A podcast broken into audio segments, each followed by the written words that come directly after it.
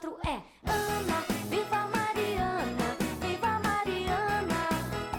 Mariana conta cinco. Mariana conta cinco. É um, é dois, é três, é quatro, é cinco. É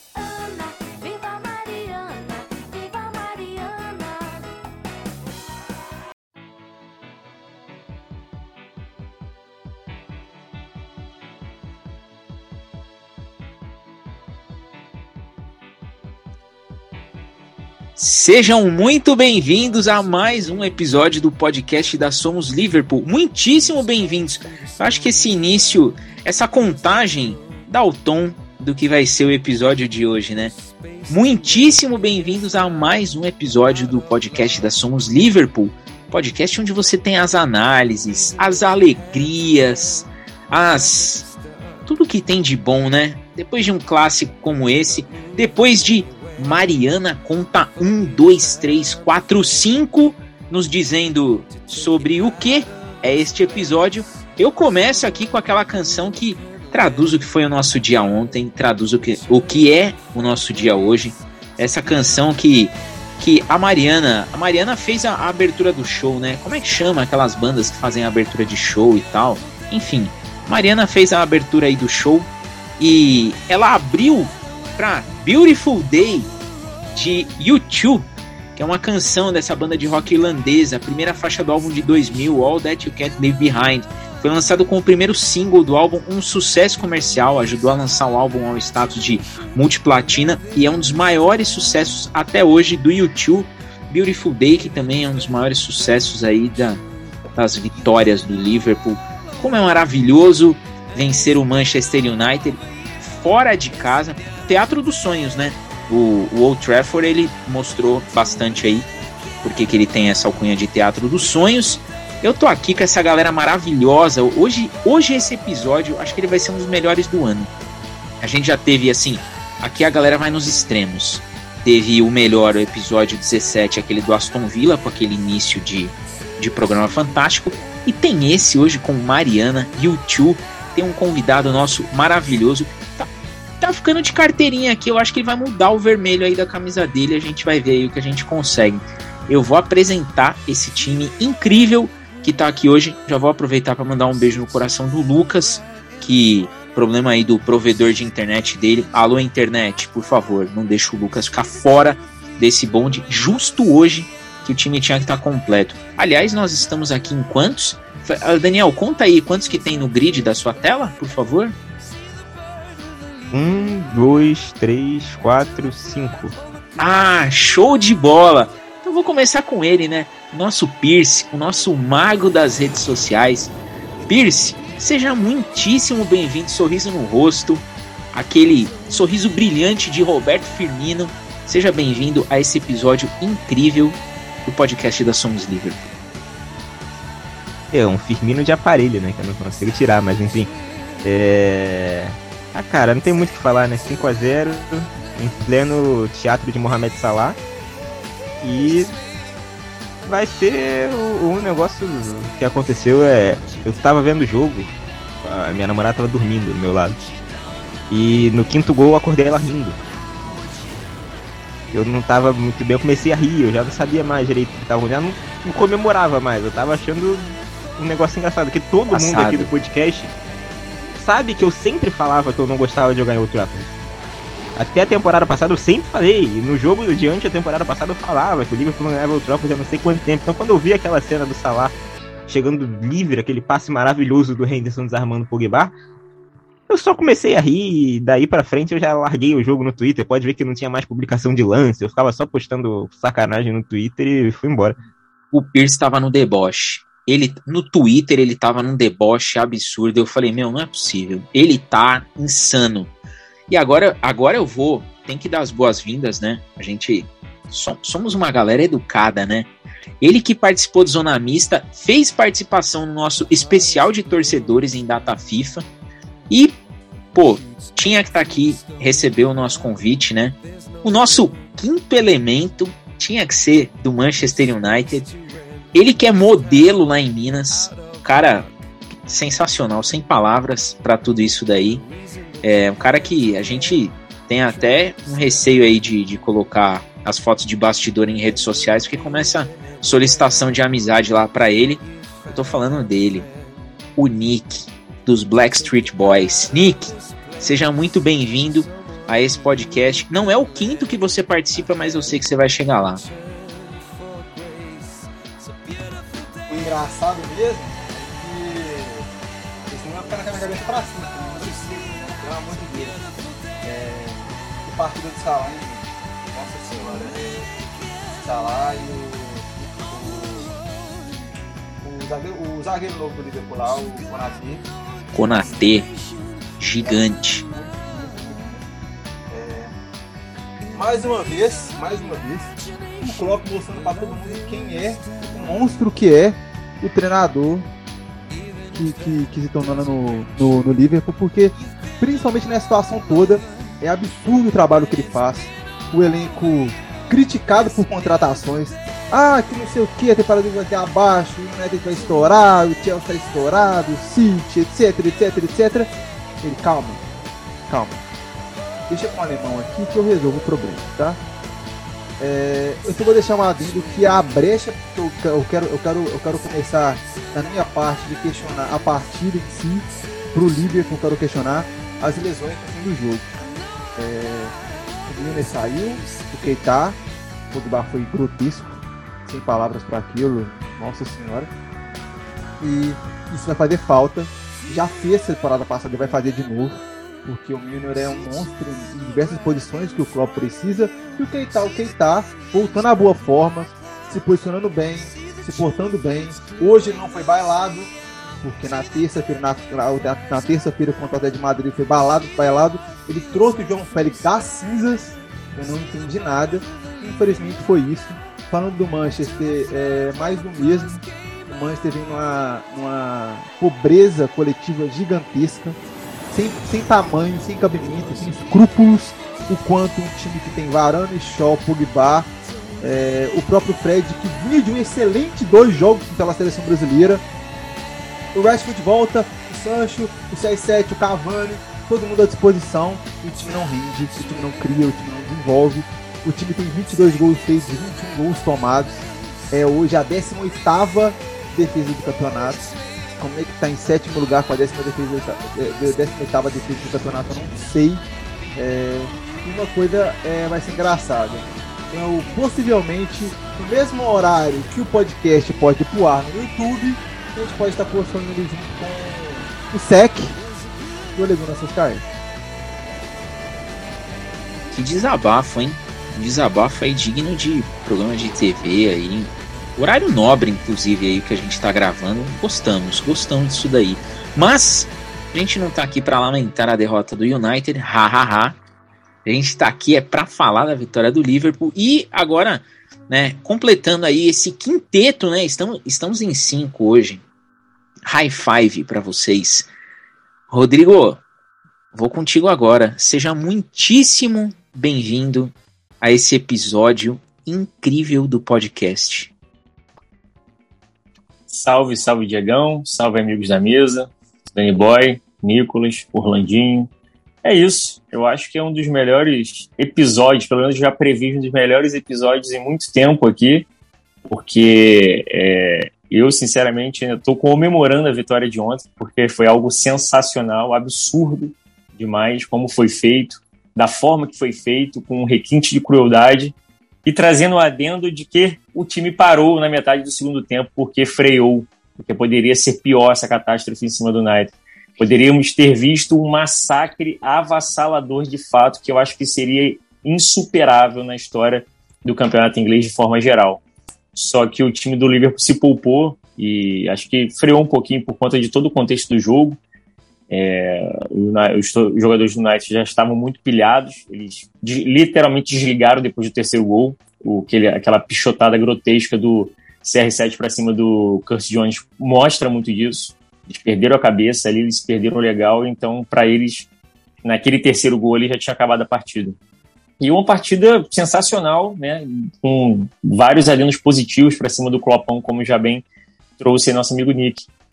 É, o Klopp, ele traz uma formação até um pouco audaciosa, ao meu ver, porque você promoveu o Konatê do nada para uma partida desse tamanho, é realmente muita coragem. Bancar o Mané, que estava numa fase excelente, tava, tinha melhorado muito nas últimas partidas, você banca ele para colocar o Diogo Jota, isso deu resultado.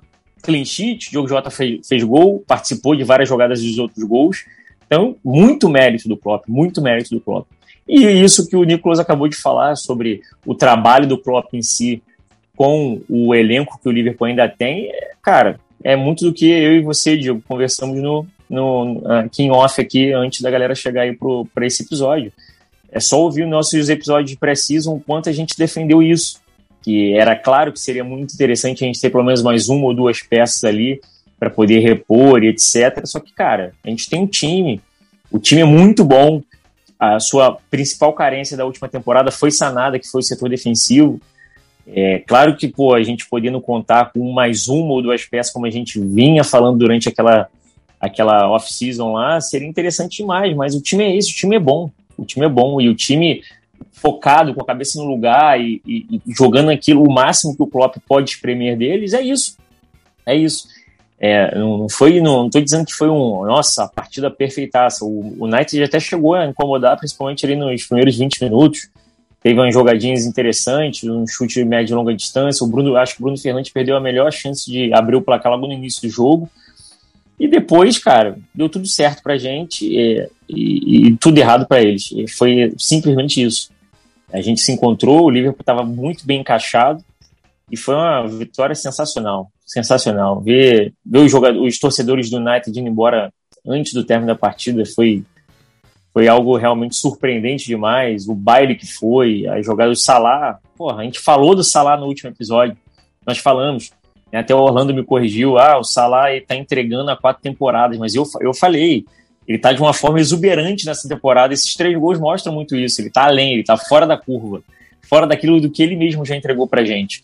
E tudo aquilo que a gente reclamou no jogo de meio de semana, que o meio de campo foi mais frouxo, deu muito espaço, funcionou nessa vez. Até o próprio Keita a, a, pressionou bastante, apertou demais a marcação, ajudou em determinados momentos ali.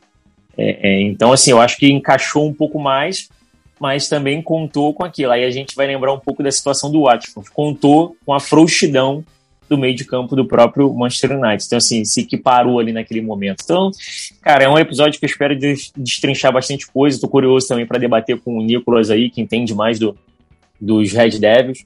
A gente vai poder bater uma ideia bacana aí e não, não tem muito mais o que falar, cara. Foi sensacional. Só queria dar um tchau para todo mundo aí, dar um alô e é nóis. Orlando, chegou sua hora.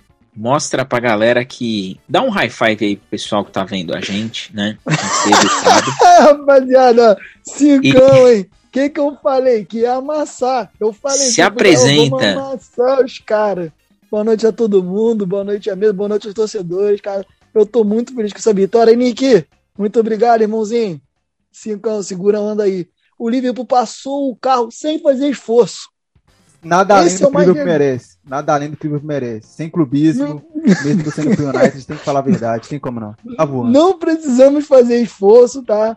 E assim, o que o Rodrigo falou é verdade, né? começou dando um aperto ali e tal, só que o meio de campo dele não pegava ninguém, a defesa ficava toda desguarnecida, os zagueiros sempre num contra um, e ele pior, batendo cabeça, entendeu? É incrível, cara. Foi um jogo incrível, um jogo mágico. É, eu e minha casa servimos ao salar, entendeu? É, é isso, cara. Que jogo fantástico. É um 5x0 que a gente não vai ver novamente. É uma coisa rara de acontecer. Acho que nunca houve um jogador visitante fazer três gols em Old Trafford e o Salah tá aí para provar. Fala, viado, o que, que tá apontando aí? A última vez teve sim o Ronaldo Fenômeno em 2003. Ah, então tá bom. aquele, lance, aquele que ele sai aplaudido do Old Trafford e tal. Isso. Eu lembro, eu lembro, eu não cheguei. A única vez que alguém foi aplaudido de fora em Old Trafford foi Ronaldo Fenômeno. E o Salah foi lá e fez um hat-trick depois, sei lá, de 20 anos, você já tem 19, 20 anos, cara. É uma coisa fantástica, um 5 a 0 eu não tenho muito o que dizer, cara. Essa felicidade aos torcedores aí do, do United aí, ó. Paciência, só sofrência. É isso aí. O Nick, o futebol do United foi tão feio quanto a sua cara, entendeu? Boa noite a todos. Eu, eu gosto é dessa, dessa intimidade que essa galera já tem aqui.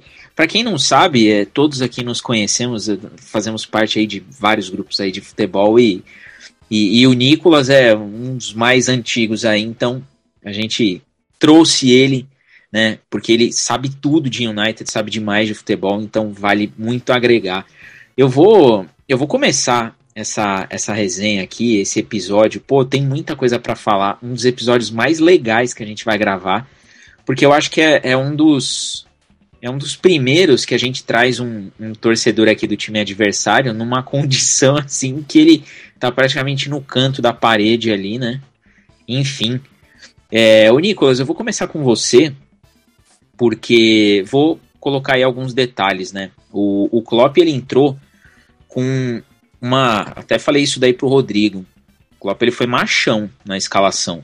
Que ele botou o Konatê na zaga, ele entrou com Keita, Henderson e Milner, né? Sem o Fabinho ali, sem medo de ser feliz.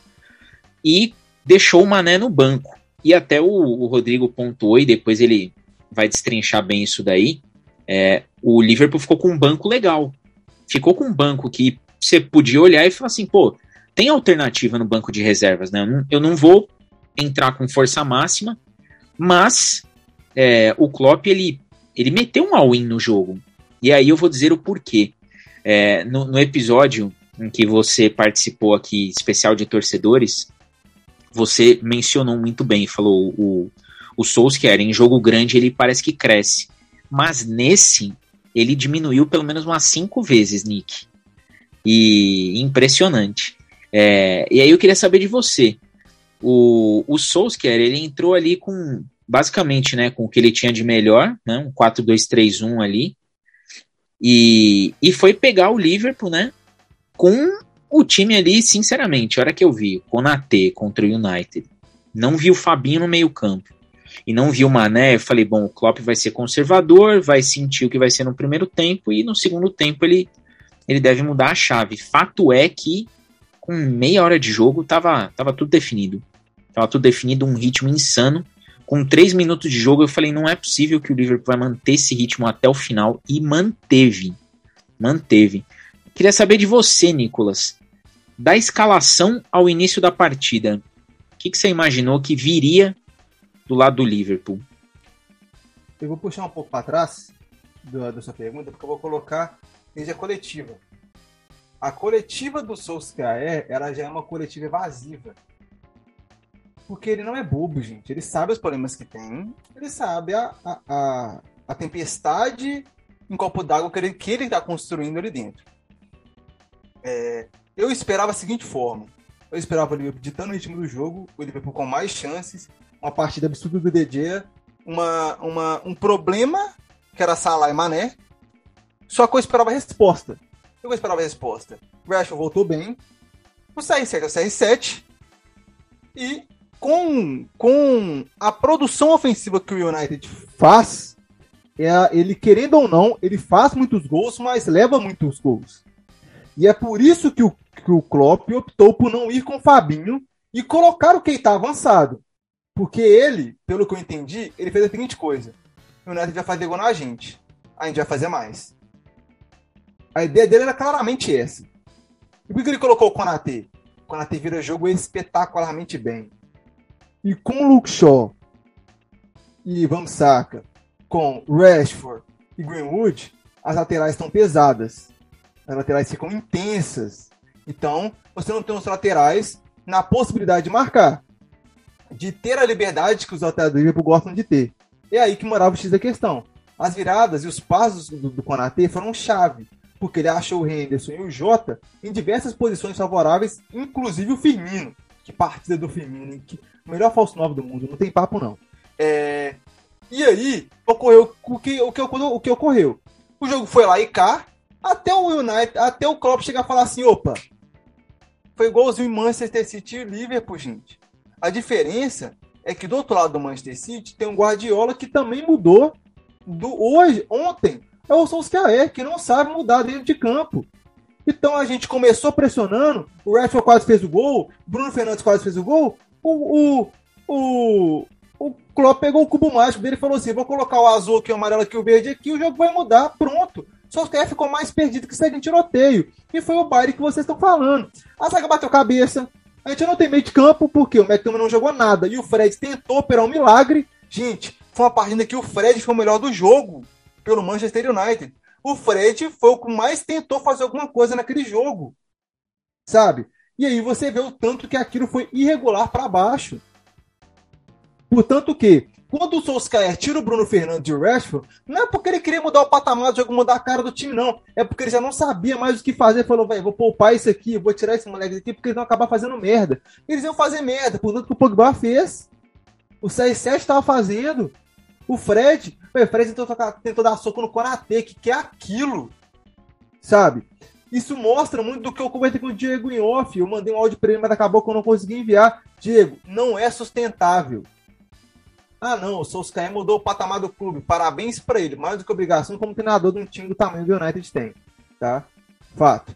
Ah, não, o, o Solskjaer ganhou a diretoria, ganhou, ganhou, ganhou o clube. Lógico, apoiado pelo Alex Ferguson e toda a corda da, da, da geração de 92. Se não ganhar a diretoria, ganha quando? Quem vai ganhar então? Fácil. Quer chegar para mim e falar para mim assim: ah, não, que essa é a terceira temporada dele. É agora que começa a cobrar. Eu não cobrei na primeira temporada com Darmian de lateral, com o Chong de ponta esquerda, com o Lukaku mais obeso do que tudo no ataque. Aí vai lá, eu tive que comprar essa camisa aqui, ó, porque com aquele elenco lá, ele, me, eu, ele merecia meu respeito, e o essa camisa aqui, ele calou 78 mil pessoas no Parque dos Príncipes. Merece respeito. Agora, temporada passada, perder. Não, não colocou o De Chega pra, treinar a pênalti, colocar ele titular na final da, Liga Europa é brincadeira. Vou chegar e falar pra mim assim: como é que você pede a Liga Europa pro Vila Real, velho? Vila Real, com o que você tem? Bruno Fernandes voando, Rashford voando, Pogba em boa fase. Na época, até o Marcial tava fazendo gol e o cara conseguiu perder pro Vila Real nos pênaltis. Brincadeira. Aí chega essa temporada e o United vai lá e gasta. Gente, para quem não sabe, temporada passada foram 219 milhões gastos. Essa temporada é mais 145 milhões, fora as parcelas que deve ao Cristiano Ronaldo e ao Boru, a, a, a Juventus e ao Borussia Dortmund. Sabe o que ele está fazendo? Jogando isso pelo ralo, porque o trabalho não cresce. Ele está pegando 500 milhões de libras ou euros, ele dá um quase 700 milhões de euros se colocar a libra para euro todas as contratações. Ele está jogando isso pelo ralo. Ralo. Ele conseguiu pegar o Greenwood da base, o moleque não para de fazer gol e também está indo pelo ralo. O Sancho ainda não estreou. Como é que um cara não. O cara, o cara viu o Sancho jogar três anos na Europa, na, na Alemanha. O cara sabe o que, que, o que o moleque sabe fazer, ele não sabe extrair isso. Ele não sabe colocar o, o Van Bissaka passar pelo fundo para dar liberdade para ele driblar e cortar para dentro ou para fora. A gente não viu o Pogba trocando gente, Pogba até a terceira até a partida contra o Southampton. O Pogba tinha sete temporadas, sete assistências em três jogos, morto. O CR7 estava voando, voou contra o Newcastle. O cara só faz gol para ter que salvar o cara. O Rashford voltou, em vez de acrescentar, ele é uma válvula de escape. O Bruno Fernandes está sobrecarregado em assistência porque ninguém mais toca a bola para dentro da área. Quantos gols dentro da área o Manchester, Manchester tem na última temporada que não é de cruzamento?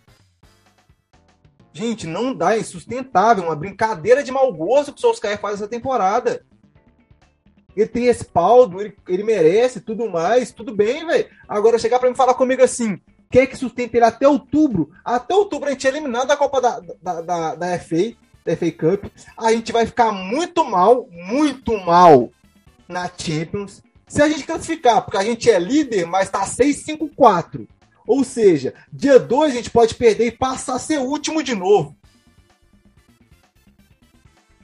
Sabe? Então, esse tipo de coisa que para mim não sustenta. Como é que ele tem Varane e Maguire, era o Bissaka, Luke Shaw e o cara tem 21 gols tomados num dos anos que índice de defesa é a segunda melhor, a segunda melhor temporada da carreira do DG. O que o DG tentou catar ontem não foi, foi absurdo. Os dois chutes do Arnold, aquele chute do Salah foi uma piada. Contra a Atalanta foi a mesma coisa. Ele defendeu uma pedrada, uma pedrada do Zapata, que se fosse eu, eu tava em coma. E o cara pega. Aí você quer falar pra mim se não é sustentável, gente. Eu prefiro, velho, aí chega pra mim, hoje eu virei colunista, né? Porque eu acompanhei o cara, acompanhei o dia do United. Foi folga, não teve reunião nenhuma com o jogador. Eu garanto pra você, gente. Ou ele fica e é, eliminar, e é demitido contra o City, ou ele sai e chega o Conte. O Conte viaja pra Inglaterra amanhã. O Conte vai à Inglaterra amanhã. O Zidane já está na Inglaterra. O Zidane está no hotel de propriedade do Alex Ferguson. Então, assim, são coisas que estão acontecendo que todo mundo, a base do cara já queimou. A manifestação ontem foi uma piada. Ontem você escutar o layout no fim da partida foi uma coisa tipo assim, já era. E a torcida inglesa faz muita pressão, eles não estão nem aí, sabe? Então, assim, para mim deu. Referente a Solskjaer e ao Manchester atual, não dá para sustentar do jeito que tá. Porque se continuar do jeito que tá, mesmo que a gente classifique em primeiro, a gente vai pegar um o Paris Saint-Germain, que vai classificar em segundo no grupo. A gente pode pegar um Atlético de Madrid com o Griezmann voando. Entre outros clubes que vão amassar a gente de novo. Aí vai fazer o quê? Vai ser igual as quartas do ano passado, as quartas de 2019. A gente vai pegar o Bar, a gente pegou o Barça na macia das almas com o Messi mais 10 e foi amassado pelo Messi. Por quê? Porque o cara não sabe treinar um elenco de 18 jogadores world class. Gente, o United tem 18 jogadores que hoje qualquer time que ele vai, o jogador é titular. 18. E falar para mim assim que tem que estar tá na sétima colocação, atrás do Brighton, atrás do Spurs, é uma brincadeira de mau gosto, né não? Tem que virar jogo contra a Atalanta com cinco jogadores, cinco. Olha que, olha que, olha que ironia, né? A Atalanta menos cinco. Na quarta, perde pro United. E o United vai lá é cobrado pelo Liverpool no Old Trafford, mais cinco.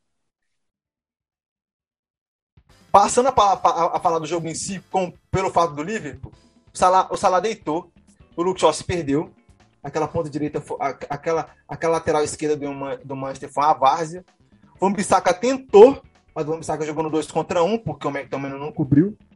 O, o, o, o, o Diogo Jota descia mais para a esquerda do que o Universo. Eu ficava impressionado. Fazer um 2 com o Firmino ali era, era, era baile, porque ninguém cobria.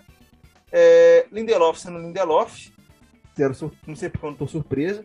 E o Maguire mais uma vez queimado, né, gente? O Maguire tá se queimando cada vez mais por conta dos parceiros que tem. 80 milhões no melhor que o Van Dijk. Ô Diego, falar pra você que ele não vale, eu estaria mentindo. Vale. Porque ele, ele, é um motivo, ele é um dos motivos pelo qual o United não toma gol de cabeça. Quando, quando, ele tá na, quando ele tá no campo, a média de gols de, a média de, gols de bola parada do United cai em 75%. Então, assim, ele chegou a resolver um problema. Mas o problema é o parceiro dele. E agora ele tem o Varane. Então o problema não é dele, não é do Varane. O problema está em como eles se colocam dentro de campo, como eles são treinados para se posicionar. Não faltam jogadores, gente. Para mim que tem que contratar o Rubem Neves, que falta o primeiro volante, não falta. Não. O Fred, com Maguire e, e Varane, ele é capaz de fazer alguma coisa naquele meio de campo. Ele é capaz de jogar com Pogba do lado. Basta saber posicionar os dois. Véi, tem um Ambissaca, velho. O Fred pode jogar livre com o Van Bissaka cobrindo ele. Aquele cara tem um corte de bola, um tempo de bola absurdo. E o Solskjaer não sabe usar o tempo de bola do cara. Não tem mais o que fazer. Eu avisei ainda, falei, gente, a gente vai pegar um treinador que tá voando coletivamente. A gente vai ser amassado. A gente vai ser amassado. Eu coloquei no Twitter, eu postei isso em grupos, eu conversei com você sobre isso. Não tinha o que fazer. A gente vai pegar o Nuno Espírito Santo na semana que vem. E vai pegar a Atalanta lá em Bergamo na terça-feira que vem. Se o Solskjaer não for demitido essa semana e o Conte começar a trabalhar amanhã, a gente vai ter baile. A gente não vai ter o teatro dos sonhos. A gente vai ter a festa dos sonhos, que vai ser um baile de gala o Spurs e a Atalanta vão jogar de máscara, pelo tanto que vai ser um baile na, no domingo e na terça. Baile de gala foi ontem. Não. Ontem, ontem foi baile de gala, não. Ontem foi, ontem foi pé de formatura, aquela de faculdade, sabe? Que gasta 140 mil só de, só de bebida, desse jeito. Então, é isso. novidades estão por vir, negativas e positivas. É, mas se tudo encaminhar como as notícias estão indo, como o Fabrício Romano e o estão publicando, é, até o final do mês muda. Até o final do mês muda. E até, o, até segunda quinzena de novembro o United está melhor do que transpareceu ontem. Depois dessa análise aí completa, né? Tem um desabafo, né? Sinto muito pra. Uh, desculpa, sinto muito, Nick. Ai meu Deus, a quinta série hoje vai imperar nesse podcast aqui. Ô Pierce, eu vou jogar agora para você é, com um ingrediente aí similar ao que eu joguei pro Nick. É, o, o Klopp ele entrou com uma formação, é, o cara foi, o cara bancou, hein? O cara bancou uma formação diferente, uma escalação diferente. É, fico em dúvida se ele pensou no meio campo, se ele pensou no segundo tempo da equipe, em, em dar um up no segundo tempo, ou se ele, assim, se a autoconfiança do Klopp estava num nível é, estelar que a gente não sabe, que ele falou, não, com isso daqui eu vou eu vou para dentro do United. É, fato é que meia hora de jogo foi suficiente pro, pro Liverpool resolver o jogo, desestabilizar o Manchester United inteiro, tirar o Cristiano Ronaldo do prumo, né, que deu mais chutes no Kurt Jones do que a gol. E, e, e aí um parênteses, né, que é assim, é até cômico você ver, né, o Fred, todo aquele tamanho, aquela corpulência dele, querendo ir pra cima do Konate e o Konate rindo, tipo assim, cara, você não tá vindo pra cima de mim, né? E o, o nosso zagueiro Virgil Waldijk, né, que foi lá defender o Kurt Jones e só numa peitada ele já. Cristiano Ronaldo já falou assim: não, não chego mais perto aqui na área. Se você tá me falando que não é pra chegar, não chego. E não chegou. Né? Quando chegou, o VAR fez questão de falar assim: ah, ah, ah. Aí queria saber de você, Pierce. O que, que você percebe, o que, que você percebeu dessa escalação inicial e da e, e, do intuito do Klopp, né? Porque foi com um time ali, não vou dizer um time misto, mas foi com um time alternativo para garantir um banco de reservas, pensando talvez em resolver a parada no segundo tempo. O que, que você viu aí desse Manchester United 0, Liverpool 1, 2, 3, 4, 5 e a gente para por aí? Então, para começar, é... o meio de campo acho que não teve muito mérito dele, acho que ele foi com o que sobrou, de novo, porque o Fabinho tava com uma pancada no joelho, tava sentindo dor, então não foi nem pro banco. Aí ele pega o Jones, estava voltando de lesão, e o Chamberlain é a última opção, de fato. Então ficou o Milner, o Henderson e o Keita, que era quem tava titular. Apesar dele ter tirado o Keita no intervalo, então era um indício de que para muita gente que o Keita não iria começar, né? Eu até nos grupos que a gente estava, cheguei a defender que para mim era para ir Fabinho, Henderson e Keita, porque eu achava que o Keita ia ser importante para aproveitar esse espaço que o United ia dar, que não acompanha o meio de campo. Acabou sendo de fato, mas ali, do jeito que tava naquele jogo ontem, se fosse o Kelleher ali, ele ia conseguir passar. Mas o agora a defesa o Konate é interessante, porque não foi para poupar o Matip, porque se você quer poupar o Martip, você poupa contra o Preston, você poupa contra o Brighton, você não poupa contra o United no Trafford. Não tem poupar ali. Então o Konate, a escolha do Konate, eu acho que foi, se provou muito boa.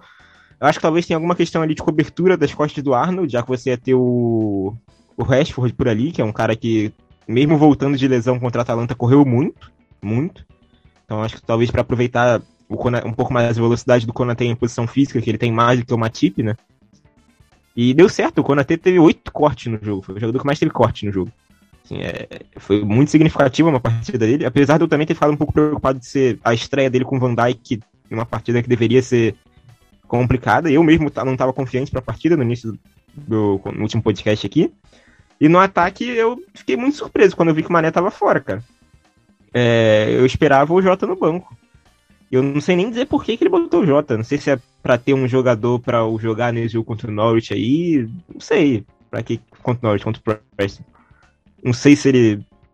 Não sei dizer mesmo. Não faço a menor ideia do porquê que ele deixou o Mané no banco, mas deu muito certo. Pra mim é opção tática. Pra mim ele chegou é. a brecha. Sim, pra sim. mim foi. Porque o que. O, que, o, o se, se você depois, para quem tem. para quem. Vocês acompanham muito. Assistam. O Diogo Jota jogou quase como segundo falso 9. porque ele vem buscar a bola bastante. Isso puxa muito o Lindelof. Isso faz o Lindelof vir muito. Isso abre espaço demais, porque o Firmino vai descer, os dois jogos, o jogo vai vir buscar a bola na, na, na esquerda, o Firmino vai descer. Nisso, o Maguire acompanha muito o Firmino. Quem pagar a conta é o Luke Shaw, que fica sozinho com o salário em cima lá 30 mil vezes. E acontece o que vocês viram. Não, e, e justamente, eu, eu tinha falado do Keita, porque o jogo contra a Atalanta era impressionante como o, o time da Atalanta tinha facilidade para passar do meio de campo pro United. Uhum. E se você entra com o meio campo que a galera queria ali, pelo que eu vi a maioria em rede social, que era Milner, Fabinho e Henderson, você não ia ter um jogador como o Keita que tem essa ca- característica de pegar a bola e conduzir. O Henderson é um cara de lançamento, o Milner é um cara de cruzamento também, nenhum deles é um cara de conduzir a bola, e o Keita é esse cara. Então era por isso que eu queria o Keita. E aí, assim, aconte... a, a única... eu não vi o 8 a 2 do Bayern no Barcelona. Eu não vi esse jogo. O único jogo que eu tinha visto uma- um ataque dar, ter tanto espaço pra trabalhar igual teve foi no 7 a 1 Gente, o, o primeiro lance, o, o Firmino faz uma jogada ali, a bola sobra pro Salah contra um defensor, acho que era o Maguire ou se o Lindelof, não sei. E tem o Robertson, o lateral esquerdo, que saiu lá de trás, tava entrando na área, e o Keita vindo de trás sem ninguém. O Salah escolhe quem ele quer tocar, ele toca no Keita, o Keita faz o gol. No segundo lance, a bola sobra pro Arnold sozinho. É o Arnold, não é, não é o aquele lateral que nunca passa da entrada da área, que todo mundo sabe que é o lateral que não sobe, não é o Danilo, que quase não passa no meio de campo, é o Arnold. É o cara que ele quase um ponto, ele tava sozinho. Ele cruza uma bola, a bola cruza toda a área do United, o Jota empurra pro fundo do gol e tinha o Milner sozinho do lado do Jota. Se o Jota erra aquela bola, o Milner faz o gol. No terceiro gol, a bola sobra pro Keita sozinho na direita. Ele acha o Salah fazer um gol de direita dentro da área do Manchester United. O segundo gol do Salah, é sério, o, o Salah, ele tava sozinho, livre, dentro da área, na posição dele, na direita. O, a do Keita, por exemplo, ah, você pode falar, mas o Keita é um cara que veio de trás, é um elemento de surpresa. A defesa do Manchester United deixou num ataque o cara que tinha mais gol do que jogo na temporada, sozinho, na posição dele. O Keita não saiu da esquerda e veio pra direita, ele tava na direita sozinho. É tipo, é um negócio que não existe, não tem como. É, Ninguém faz isso. Não, não tem como você deixar o cara que é o principal jogador do time na temporada, sozinho, sem ninguém perto dele. É o Dentro da área. Jogador do, é o principal jogador da Europa na temporada. Exato. Não tem ninguém maior do que o Salah hoje. E na posição dele, ele não mudou a posição. Porque quando muda a posição, você pode embaralhar uma defesa. Não, ele tava sozinho. assim, era um negócio surreal. O último gol, cara, aí foi uma assistência acima da, da média do, do Henderson, é ok. Mas assim, é um negócio que eu nunca Pornô. tinha visto. Só tem Exato. esse, esse adjetivo, pornô. E aí é o que acontece, cara, assim, é... E aí eu vou até aproveitar, eu tinha falado pro Diego, dá, deixa, mas eu já vou jogar aqui mesmo, é... O... A quantidade de coisa que foi quebrada nesse jogo, o Salah, mais uma vez, ele faz em outro jogo consecutivo, então ele é o primeiro jogador da- do Liverpool a fazer 10 gols, em- gols em 10 partidas consecutivas. Só até aí, já, já é coisa. O Liverpool marcou 41 gols em 13 jogos na temporada. Em todos os jogos fora de casa na temporada, o Liverpool marcou pelo menos 3 gols. Até no jogo da Copa, que a gente foi com, com um ataque com Cade Gordon, Origi e Minamina, a gente fez 3 gols no Norwich. É um bagulho surreal. O Salah tem na Premier League mais gol que Arsenal, Tottenham, Brighton, Wolverhampton, Southampton, Leeds, Burnley e Norwich. Só o Salah. O Salah tá a dois gols de virar o maior artilheiro do Northwest, do Northwest, Northwest eita, do Liverpool Manchester United. Do Northwest, Northwest Northwest. Derby. Isso. Ele tá a dois gols. Ele tem sete gols. O Gerrard, o George Wall e o Sandy Turnbull tem nove. É a primeira vez na história da Premier League que o Manchester United vai pro intervalo perdendo por mais de quatro gols. Quatro gols ou mais de diferença. Tá? É, é a primeira vez que o Liverpool marca quatro gols, conse- quatro gols ou mais em partidas consecutivas no Trafford. Nunca tinha acontecido. É, o Salah, nesse ano, ele é o, jogador, é o segundo jogador com mais gols no Trafford, contando o elenco do Manchester United. O primeiro é o o Bruno Fernandes, se não me engano, que tem 10 e o Salah tem 6. Só fica melhor. Então, assim, é, é a quantidade de coisa absurda. O Liverpool não vencia o United em dois jogos consecutivos no Trafford desde 2002. Então, assim, é, é, um, é um negócio tão absurdo É, e para fechar, foi a maior vitória da história do confronto fora de casa, né? Assim, o Manchester United nunca fez isso no Enfield e o Liverpool nunca tinha feito isso no Trafford. Então, assim, é, é, um negócio que a gente não vai ver de novo, porque é, é, é um, um, conjunto de fatores e, e, o andar do jogo. Peraí, repete? É, é, um negócio que a gente não vai ver de novo. Se os caras é ficar até, até fevereiro, vi. Não, a gente vê. Ah, tá. tá? É, realmente. Mas assim, é, é um conjunto de fatores que foi aquele desenrolar da partida. Que, e eu vendo no Twitter, a, a torcida do Manchester, do Manchester United estava pessimista antes do jogo já. Quando sai a escalação, algumas pessoas mudaram de opinião que é com eu tenho até um cara que é de uma página grande lá fora do Manchester United que ele botou ah, sem o Mané, sem o Fabinho e sem o, o Matip, esse time parece mais acessível. Então, Mas assim, realmente parece. Se você olhar no papel, sem, sem, sem, sem, ter o Klopp como treinador, o time é muito mais acessível. Sim. Não nos luz mais acessível. Você perde qualidade individual, você perde, você perde ofensividade, é, é, agressividade na zaga e perde o meio de campo, o, o principal marcador do seu meio de campo. Então é sempre fazer assim, mas igual eu falei, o Klopp sabia que ele ia tomar gol. Ele colocou na cabeça que ele sabia que ele ia tomar gol, mas ele falou: eu vou jogar para fazer mais, porque o Manchester vai gerar mais espaço do que o meu, do que o Liverpool. Gente, pelo amor de Não, Deus. E, e aí, assim, e aí o, o, que foi acontecendo ao longo da partida foi um negócio maluco, cara. Assim, é, o, o jeito que saiu, o, o, Bruno Fernandes perde aquele gol, aí o, o Keita faz o dele. Aí vem 2x0, aí vem 3x0. Aí vem o 4x0. Não, aí antes, a câmera... antes, antes 2x0, antes 2x0, o Rashford perdeu um gol também quase feito. Isso, sim, também. E o Manchester o criou bastante um chance. Quase até. feito. O Tanto Manchester, o Manchester teve três chances no primeiro tempo, que se tivesse feito as três, estaria 3x3, o jogo pegando fogo e teria jogo. Exato. Então, ainda, tá, ainda estaria sendo ovacionado pela torcida porque teria jogo, porque ia ter sido lá e cá. Só que o Manchester perdeu todas que fez, ele guardou, porque, porque o Manchester fez as, fez as chances, criou as chances, com abuso de brecha. Porque ele envolveu a marcação e fez alguma coisa. Agora, o Liverpool não. O Liverpool pegou a bola, igual você falou, ele recebeu a bola sozinho. Parecia feio. E, o... e isso é tão surreal que mostra como que o De Gea, numa ótima fase, ele tomou cinco gols e foram, acho que, seis bolas que o Liverpool acertou no gol, sete. Era tipo assim, é, é, é, os jogadores pegavam uma condição tão fácil de finalizar que não tinha chance ele. pro goleiro. Em qual gol que o Solskjaer podia fazer. O Solskjaer. Em qual gol que o, o, o DG podia fazer alguma coisa ali, gente? E aí o você vai. que eu vi de condição foi o primeiro gol, porque a bola trisca Sim. na chuteira dele. É, e, e o Keita não finaliza tão bem. Ele finaliza meio rasteiro, assim, meio sem força e tal. Aí, aí começa, aí foca a transmissão, foca no Ferguson com aquela cara de puto. Depois foca no Kenny Douglas rindo. Aí no intervalo é a torcida indo embora. Aí no segundo tempo é aquela câmera do alto com a torcida indo embora mais ainda. Então, assim, foi uma, um, um, conjunto de fator ali, cara, que é um negócio que a gente não vai ver, assim. Eu não espero ver um jogo como esse, sei lá, nos próximos 30 anos, assim. Se eu não crio essa expectativa. Vai ver. Vai ah, ver. não, mas aí em Enfield, em Enfield é, é, menos, entendeu? Agora, esse contexto, cara, foi um negócio absurdo, assim, uma partida que. É bizarro. É bizarro.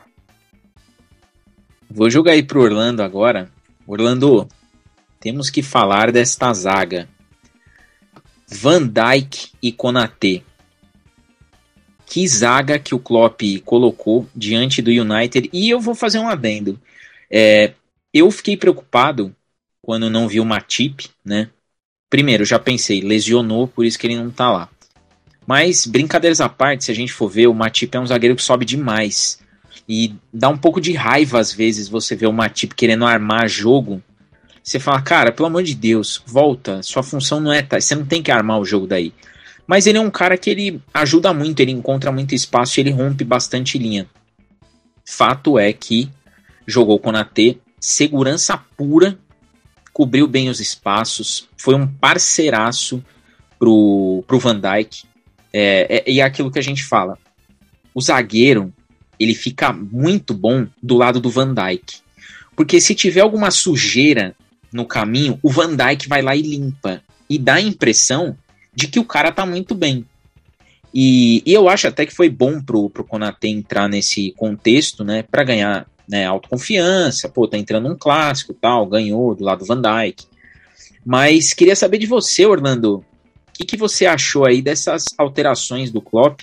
Sobretudo na, na parte defensiva. Lembrando que o Manchester United tem ali o Cristiano Ronaldo e o Rashford à frente que, né, é, estavam fazendo seus golzinhos ali, salvando a pele do Olé. Não deu. Bom, primeiramente aqui é elogiar o Nicolas. Tudo que ele falou aí, quase tudo que ele disse, eu concordo. A gente conversa isso no grupo várias vezes. Tem muitos que a gente uns anos, algum tempo já, não sei se são anos. Enfim. A única coisa que eu discordo nele é que, para mim, o Solskjaer tem que ficar para sempre. Já tem anos, restante. infelizmente. É, infelizmente a gente tem que conviver lá, né, cara? Mas eu lembro até, inclusive, você defendia o Solskjaer. Eu falava contigo que esse cara é fraco, esse cara você vendo, ah, tinha que é um elenco, pipipi, pô. Esse podcast, tá- todos defendem a permanência de Olé Solskjaer. É, o Solskjaer tem que ficar Todos? pra sempre. Digo. O Oles é The Will, não tem jeito, cara. Ah, tá. Senta lá, Cláudia. Quanto à defesa, a modificação da defesa, foi isso que o Nicolas disse. Você evitar ou se, se proteger mais o lado do Arnold, por exemplo. Como você disse, o Matip sobe demais, ele para sair jogando. Isso poderia complicar ali numa perda de bola, o Arnold tomando ali nas costas, porque é um lado muito forte do United. Tanto o Rashford quanto o Luke Shaw tem muita facilidade, embora características diferentes, né, porque são posições diferentes. O Rashford entra mais para finalizar direito, o Luke Shaw vai ao fundo e cruza muito bem. Até que foi o melhor lateral do mundo esquerdo, na minha opinião, da temporada passada. Essa agora na tá sua, não. abandonada. Ganhou o prêmio também. É, enfim. E na questão do ataque, a modificação do Jota foi interessante, me pegou de surpresa. Confesso, como vocês eu não esperava. E tem uma vantagem nessa situação aí. Embora ele estivesse caindo para o lado esquerdo, né? Tabelando com o Firmino, ele entra no lado esquerdo, ele, ele é diferente do Mané. Ele tem uma facilidade de entrar muito grande, como sempre fala aqui. Entendeu? E você pegando uma quantidade. a carinha do Daniel. Mas tem facilidade de entrar, pô, sem, sem maldade.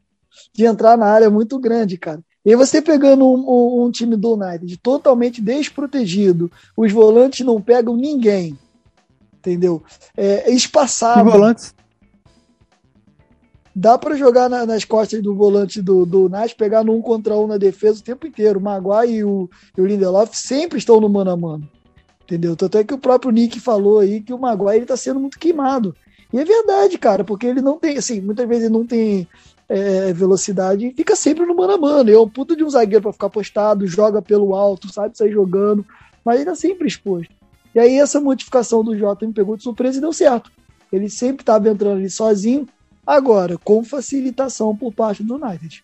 O United faci- facilitou demais o jogo. O Liverpool não teve que forçar demais. Isso que eu falei não foi brincando no início da partida, mas que eu tenha, da, da- do episódio, mas que eu tenha brincado e tal. É, mas o, o. Porra, Diego. Pelo amor de Deus, né? Mas, o- mas o United facilitou muito o jogo. Muito, muito, muito mesmo, entendeu? treina, treina, treina. Mas enfim, eu continuar meu raciocínio, cara. Porra. Então tava muito fácil, cara, para o nosso time. É, tirando as oportunidades que o United criou, é claro, é aqueles o si do futebol, ah, se faz o Bruno Fernandes faz o gol ali, se, se, se. Enfim, não foi o que aconteceu. Saía jogando do Liverpool toda hora na cara do, do De Gea. A defesa totalmente perdida, os jogadores totalmente des, é, destemperados, cara, os jogadores do United.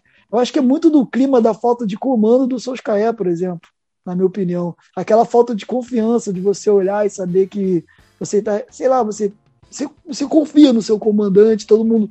Uma, o próprio Cristiano Ronaldo, cara, que se gaba aí de ser um vencedor, e é um vencedor de fato, mas uma cena patética dele com o Curtis Jones, entendeu? Até covarde, tudo bem que ele acertou a bola, mas foi na intenção de, de, de machucar, de nervosismo. Enfim, acho que o Klopp acertou. A questão do meio de campo, como disse o Daniel, foi muito mais uma questão de falta de opção, de, não, foi uma questão tática, e deu certo. O meio campo do Messi não pegou ninguém, cara.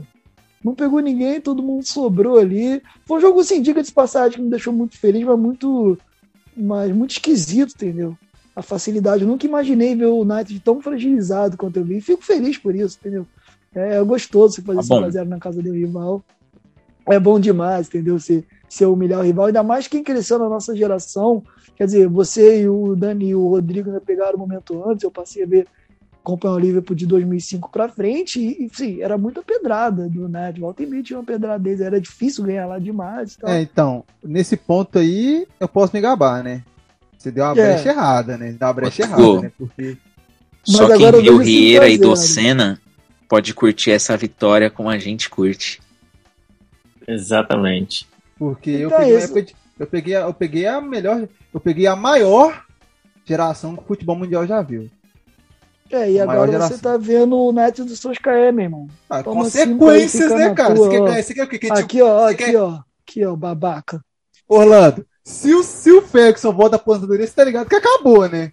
Tá ligado que acabou, né? Tem um Klopp aqui, meu irmão. Não é mais aquela baba que vocês pegavam naquela época, não. Tem um Klopp aqui, meu irmão. Tem um Klopp, tem um time monstro, entendeu? Tem, um, tem uma autoconfiança. E é isso, irmão. É isso que eu ia falar. As mudanças, trabalho. as mudanças surtiram efeito, mas assim, não desmerecendo novamente, não se desmerece o 5x0, mas o United facilitou muito o jogo. Entendeu? O Klopp acertou, claro, mas o United, o United demais mesmo, facilitou muito. E é isso. Rodrigo, agora eu vou jogar pra você duas coisas que a gente falou eh, antes de gravar e eu acho que vale a pena eternizar nesse episódio de número 69. É, a gente falou, né, antes do antes de começar a gravar, que você que está nos ouvindo aí, se tiver paciência, e principalmente você que cornetou o time que não contratou, se você puxar o nosso pré-season você vai ver bastante comentário, sobretudo meu e do Rodrigo, batendo na tecla. Gente, calma. Para de comemorar a contratação. Espera, deixa começar o campeonato. Tava até ficando chato já, tava enchendo a paciência. É, muita gente, pô, não acredito, ah, você vai pro campeonato com o Milner e. É, com Milner e Firmino, com Keita, você acha que você vai ganhar o quê? Ai, Tsimikas, ah, ha, ha, ha, não vai e a gente tá vendo aí o que, o que esse elenco tá fazendo.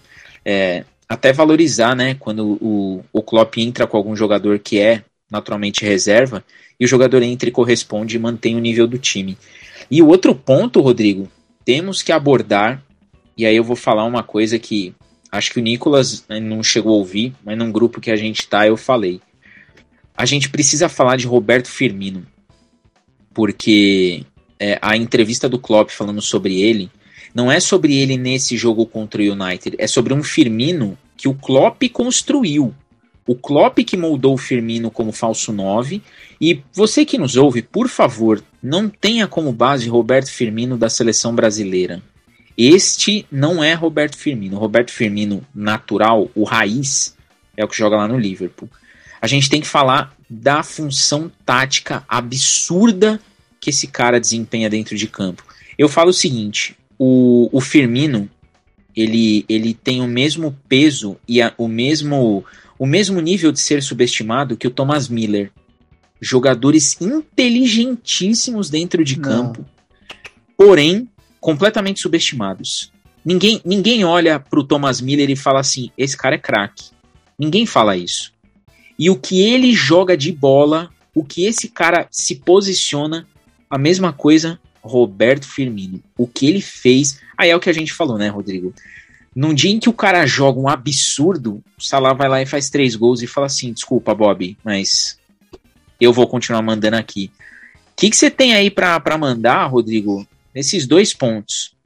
Primeiro, dessa para essa galera, né? Esse o dia triste, né? Que eu falei em vários grupos, falei dia triste para muita gente que desvalorizou o elenco, inclusive elenco campeão de Champions e elenco campeão inglês. E essa volta do Firmino que a gente já vem falando, pô, aos pouquinhos tá recuperando a forma, tá voltando Roberto Firmino e agora parece ter engrenado. Primeiro eu queria deixar registrado que eu quero mais que o United se foda. É, esse é um, é um ponto, né? É, então, quanto mais a gente co- conseguir construir goleadas desse tamanho, principalmente no Teatro dos Sonhos, né, onde o Salah tem, Gratuito. Tem sonhado demais desde a última temporada, né?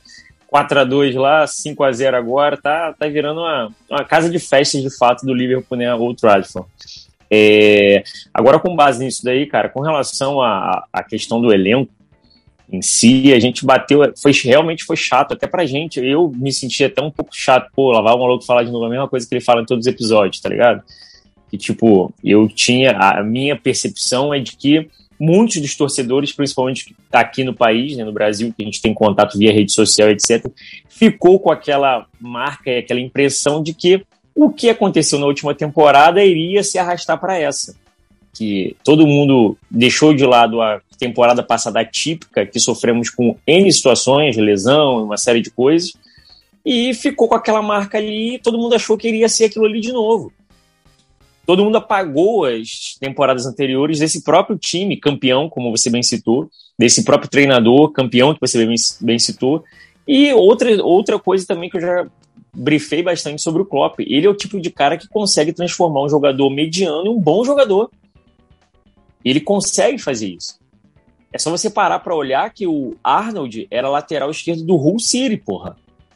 Ele sai do Hull City e vem pro Liverpool. E ele se transforma nesse monstro, um dos melhores laterais esquerdos do mundo. Você confundiu os nomes aí, negão. O, obrigado, Nico. Arnold não, Robertson. Obrigado, obrigado, Nico. Verdade. O Robertson. Então, assim, é, é absurdo isso. Isso é um absurdo. Você para assim, cara, ele, ele, praticamente jogou modo carreira do FIFA, porra. Ele foi lá, viu um jogadorzinho barato ali, contratou o cara, o cara vingou, pô.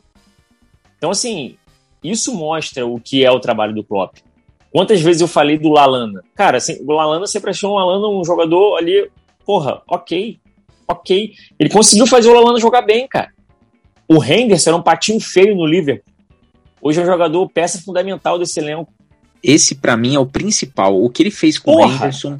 Exatamente. Então, assim, são coisas que não, não é de um jogo de dois finais de semana, de um mês. É, é um trabalho a longo prazo, sabe? O, o, Roberto Firmino, que você agora, a gente já caindo para o gancho do Roberto Firmino, que você cita, ele ajuda a moldar essa válvula de escape que é o Roberto Firmino. É o cara que ajuda a ter aquele escape, aquele controle de, de bola e aquela saída de jogo. Aquele controle de bola e saída de Ele vem muitas vezes buscar a bola no meio de campo para lhe abrir justamente o Mané, o Salah ou quem quer, quem é que seja os pontos no momento.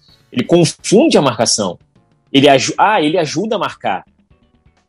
Pode falar, Nicolas. E para mim hoje ele é, ele é refém, tá? Para mim hoje dois Liverpools, três na real. Tem o Liverpool sem o Salah, tem o Liverpool sem o Klopp e tem o Liverpool sem o Firmino. Sim. Porque Sim. o Firmino hoje ele só pede para dois camisas novas no mundo. Benzema e Lewandowski.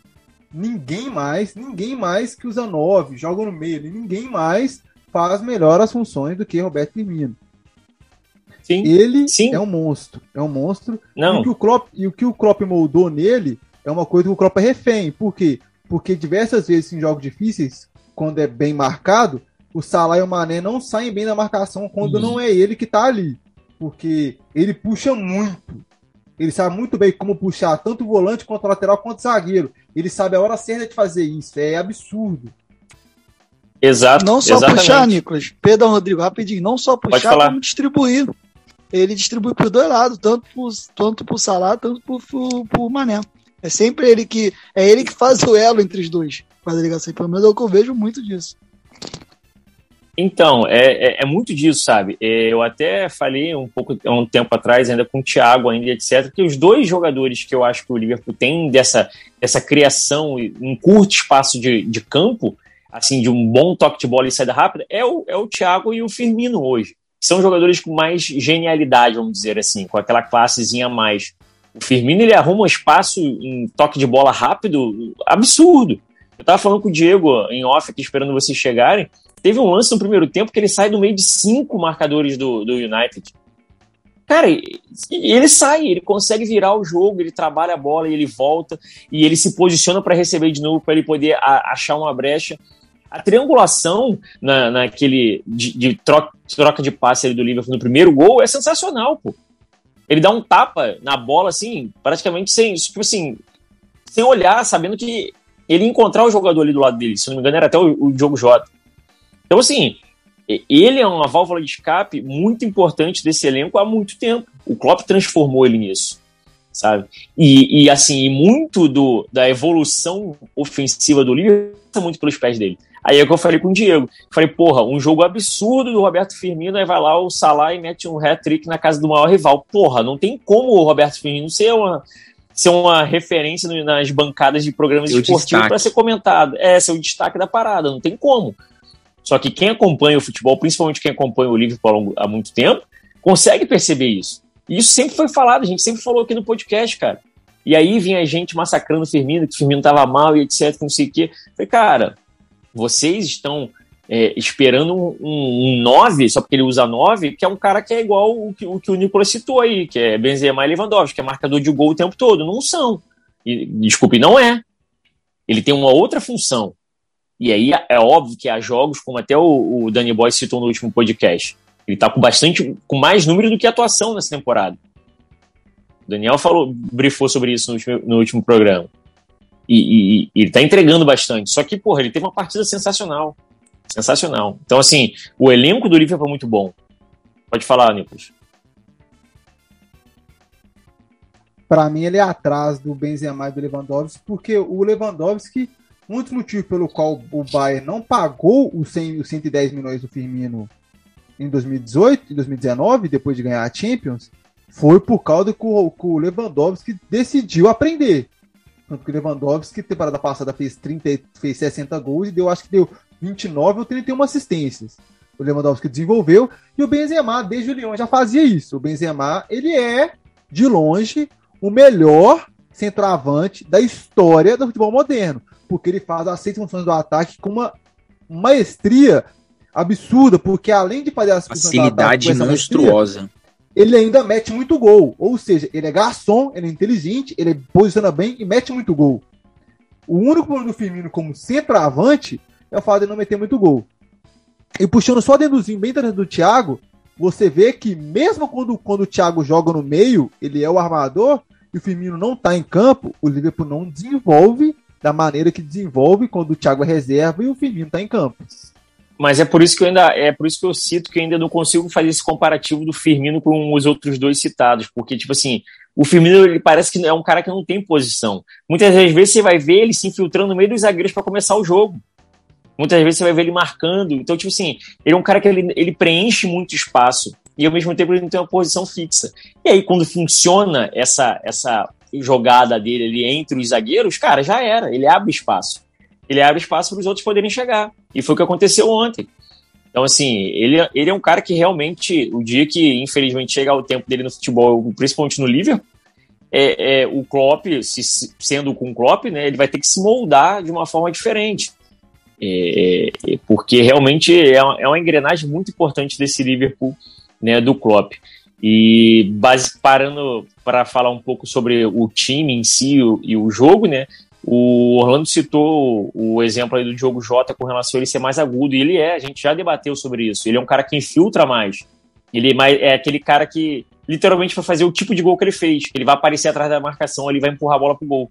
E, e- e- me chama muita atenção, cara, ele ser um anão e conseguir ganhar muita bola aérea, velho. Ele, ele briga muito por, por espaço aéreo, ele tem uma impulsão sensacional, cara, para um maluco baixo que- do jeito que ele é.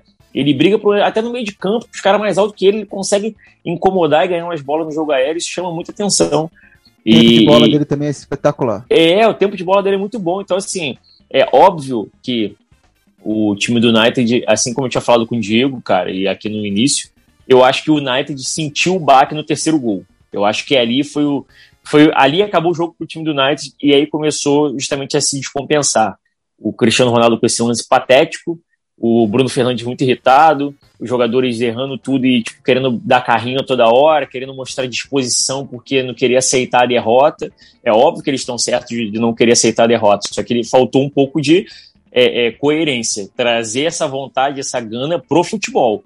E aí, com relação à, à diferença de você ver o Klopp com seu time vencendo, gritando com seus jogadores, e do Ole com seu time perdendo, cal- calado, com a cara de bunda, olhando pro telão o tempo todo, é porque o, o Ole não tem o tamanho para poder comandar os caras que ele tem. É isso. Vou te, dar um O, adendo, te dar um adendo gostoso. Fala no aí. intervalo, foi colocado no, na Sky Sports que no intervalo o, o Olé falou para os jogadores que é, a única recomendação que ele tinha para eles era não tomar mais gols. Isso Prudente. não existe, cara. Isso Cara, não existe. Você está na sua casa, com cerca de 70 mil pessoas assistindo você, Tomando de 4 a 0 tomando de 4 a 0 com um time que. Ô, Fábio, ô, gente, vamos, vamos colocar as cartas na mesa, né, velho? Se o time do United fosse bem treinado, os 4x0 não ia ser nada. Daria pra buscar, vai. Se o time do United fosse bem treinado, com 6-7 Rashford, Bruno Fernandes, Pogba no dente, de campo, dá pra, dá pra buscar pelo menos 3 gols ali e tal. Não ia chegar a sabe? 4 a 0 Tá, mano, Eu eu te- tipo é. assim, dá Não, pra, eu- A filosofia de buscar, velho. É, já não, viu- eu vou te é, falar, sabe? o, Aí o, fala pra- Nicolas. Desculpa te cortar. É, é aquilo, eu acho que assim, até o United até criou, pô, no início do jogo. Incomodou. O, o Bruno Fernandes perde esse primeiro gol, né? Que a chance claríssima ali no início da partida, e logo depois o Keita, como bem já disse o Danny Boy, abre o placar. É, depois o Rashford também tem uma boa oportunidade, tem um chute de fora da área que passa rente ali. O, o Alisson até estava na bola, mas tipo assim, é um, um chute perigoso. Eu, eu sou meio contra essa, essa, essa contagem de, de, de marcação de chute que só vai no gol. Né? A bola passa rente à trave, ah, não, não contou. Porra, caralho, que isso? Foi na direção do gol, ela, né, mas chegou perto. Então, assim, teve esse chute. É, depois também ainda tem uma, uma cavadinha do Bruno Fernandes que ele pega meio que de canela ali, um chute fraco ali, e o Alisson consegue defender. Então, assim, não, não foi um, uma situação no qual foi um 4 a 0 que, caraca, o, o, o Alisson ficou tomando um café, né? Sentado lá do lado do, do, do Gandula, tomando, trocando uma ideia com ele, tomando um, um chá inglês. Não é? Não foi isso. O Alisson precisou trabalhar a defesa do livro em alguns momentos bateu um pouco também de cabeça ali com relação a, a, a forte triangulação que, que principalmente os pontas, né? o Greenwood e o Rashford que estavam conseguindo encaixar. Eu acho que o Keita também deu duas saídas de bola ali erradas ali no meio de campo e até promover um pouco dessas cenas aí da gente Fred. ser pego meio que. Fred cortou cê- o passe do Arnold, passe do Então. Keita, assim, que eu fiquei Então. impressionado, velho. Então, assim, se- sendo é, é, sur- pego sur- de surpresa né, com, esse, com essa perda de bola ali na, na saída de contra-ataque. Então, assim, chegou a incomodar. Só que é eu tô te falando, o 3 a 0 foi o baque. Foi aí que o Manchester United parou, de fato, ao meu ver, sabe? E aí, aí deu ruim de fato. E se perderam, eu acho que psicologicamente, acho que foi isso que jogou até mais pro barro, porque como você disse, o elenco, o time não é ruim. Tem um elenco bom, sabe? É, é, só que, tipo assim, eu também eu não, eu não dispenso o- a culpa no nosso querido cabeça de bigorna, que é o Maguire. Porque, porra, desculpa, ele bate cabeça com a zaga também. Ele tem méritos na- nas falhas, sabe? Ele, ele- ele também tem, tem a sua parcela de culpa. Não é só porque os, os, os companheiros dele não estão à altura, talvez. Talvez o Lindelof, sim. Eu acho que o Lindelof é muito fraco. Sempre achei ele muito. Não, eu discordo, ok. Eu discordo porque, eu discordo porque é, se o- só, só, só, só você fazer uma coisa simples, Rodrigo. Puxa pra mim quantos duelos o, o Lindelof ganhou, sendo que ele, é- ele, é- ele, é- ele é o zagueiro que tem que sair pro, ele é o zagueiro que tem que sair pro bote. Sabe? Não, então, é isso que eu tô querendo te dizer. Assim, o- O Firmino tirando o Lindelof- cara, Então, tirando o Lindelof, que sempre foi fraco, então, o Lindelof eu também acho que concordo, sempre foi fraco. Mas, por exemplo, a gente acabou de citar aqui que o Luke Shaw foi eleito o melhor lateral esquerdo na temporada passada. E ele tomou um baile, como você bem disse já, o, o Nicolas. Pelo, do, do- pelo lado esquerdo, Mas aí, Então, aí aí o Ambissaca. Desculpa, deixa eu só concluir aqui rapidinho. O Ambissaca, que eu sempre vi é, muito bem defensivamente, sofreu ali com essa troca de posição do Diogo Jota, colando com o Robertson, com o Firmino, etc. Então, tipo assim, é, caraca, calma aí. Teve o mérito, obviamente, do Klopp e do Liverpool em cima, mas também teve uma, uma, uma falha um pouquinho individual de cada um no setor defensivo, ao meu ver, entendeu?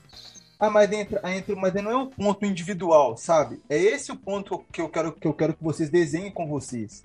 Que É o ponto treinamento. Que é o seguinte. É, é, porque vamos colocar assim, tá, o, o Diego? Eu vou desenhar uma jogada, eu vou desenhar a jogada do primeiro gol pra você. O, o, o Alisson sai com a bola, Robertson, Henderson.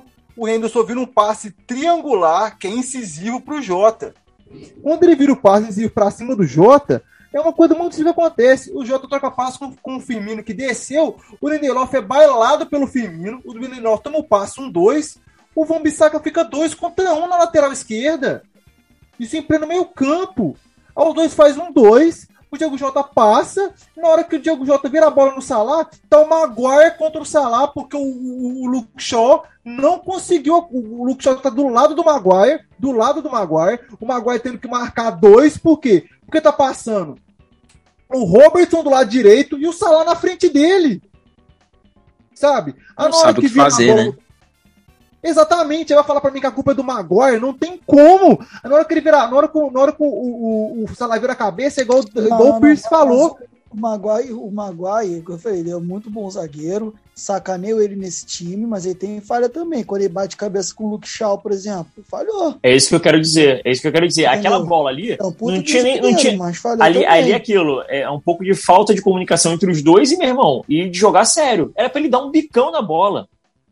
E, e ele, não sei o que ele espera, o Luke Shaw fica, deixa que eu chuto, e aí a jogada segue e a gente faz mais um gol. Então, assim, é, é, tem muito, muito do mérito do que do, de como o, o Klopp, né, para resumir logo o jogo, como o Klopp arma o time, dá certo o que ele faz, e o Manchester United se perdeu na, na fraqueza do seu treinador e os jogadores têm parcela de culpa sim, porque como eu já briefei aqui, o, depois de 3 a 0 eles perderam a cabeça. Eles saíram do jogo não, e as depois, coisas pioraram. Depois dos 3 a depois do 3 a 0 não tem jogo, portanto que o Klopp tira o pé. Depois do 3 a 0 não tem jogo. O Klopp mata o jogo, o Klopp precisa do 4 a 0, mata o jogo no 5 a 0, ele vira um baile, vira uma troca de passe. Pode sim, falar, Pedro. Sim. É, sobre essa questão, e era isso que eu ia falar, porque comentaram bastante sobre isso na entrevista pós-jogo, né? Tanto o Salah, quanto Henderson, quanto o Klopp. Acho que foram os três que deram entrevista. O Salah diz que eles no vestiário continuaram para falar para continuar indo, continuar atacando, continuar forçando. O, o Henderson diz a mesma coisa e tem uma, um, uma imagem depois do quinto gol, na hora da comemoração, que o, o Robertson, o Robertson. Robertson fala isso também. Mas o Klopp no jogo, no campo. É, no o campo. fala no isso campo. no campo. É, bi, eu esqueci qual é a palavra em inglês que ele fala, mas enfim. Ele fala um termo em inglês de tipo, vamos continuar, continuar, vamos seguir, jogando duro e tal, esse tipo de coisa. Going, lads. Não sei, não lembro. É... Aí. Não mas o Klopp na... isso. isso. Mas o Klopp na, na entrevista pós-jogo, ele fala que no vestiário eles falaram pra continuar seguindo e tal, e aí depois ele fala, é, no 5 a 0 já, já não se tratava mais de humilhar ninguém, se tratava de sair sem ter mais lesões. Então, para mim, o, o jogo acaba de vez. Acaba de vez, assim. É, já tava um jogo ganho, já tava num, num, clima completamente de velório ali e tudo mais. Isso é óbvio. Mas o jogo acaba assim, o ímpeto do Liverpool, pra mim, acaba de vez na entrada do Pogba. Quando o Pogba tira o Keita do campo, e na imagem você vê que na hora a câmera foca e o Klopp leva as mãos à cabeça, ali eu acredito que chegou no time e falou, cara, se a gente continuar do jeito que tá, do jeito que tá pilhado, o Klopp, imagino que possa ter passado na cabeça, não só do Klopp, mas dos próprios jogadores, tipo, vai descambar para um negócio que a gente vai tomar no brioco. Porque o Liverpool já tava com três meio O Liverpool terminou a partida com três meio-campistas disponíveis. Os três estavam em campo. O Fabinho, provavelmente na próxima rodada, tá disponível, era uma pancada no joelho, então pancada, como não era nada sério, segundo o próprio clube, normalmente pancada quando passa a dor, o cara já volta, então é provável que ele esteja disponível até pro, contra o Preston, se ele for jogar. Mas assim, ainda seriam quatro de um meio de campo que originalmente a gente ainda teria o Kurt, jo o Kurt Jones, o Harvey Elliott, o Thiago, o Keita, o Milner. De oito a gente tem quatro, então assim, já tá uma margem muito curta. Eu acho que naquele momento ali acabou o ímpeto total do Liverpool. Era tipo assim, ah, vamos controlar, o jogo já tá ganho, não tem mais necessidade de a gente ficar forçando aqui para criar situação de dividida e esse tipo de coisa. Eu acho que foi Exatamente. ali que assim, acabou de vez. Agora, agora eu queria perguntar para vocês uma coisa, Diego, vou até cortar um pouco, que eu queria levantar um ponto. Como que as lesões do Liverpool ficam para temporada?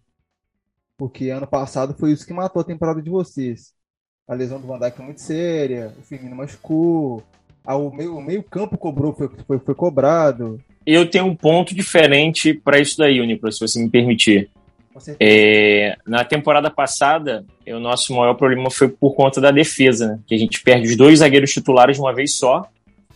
E aí você começa a ter que tirar os jogadores titulares do meio de campo e colocar para a defesa, para fazer aquelas dobradinhas ali. Uma hora o Henderson, outra hora o Fabinho e, vice-versa. E aí a gente perde eles também, perde um, depois perde o outro. Então, assim, acabou minando todos os setores meio que por etapa né, do, do, do, do time do Liverpool.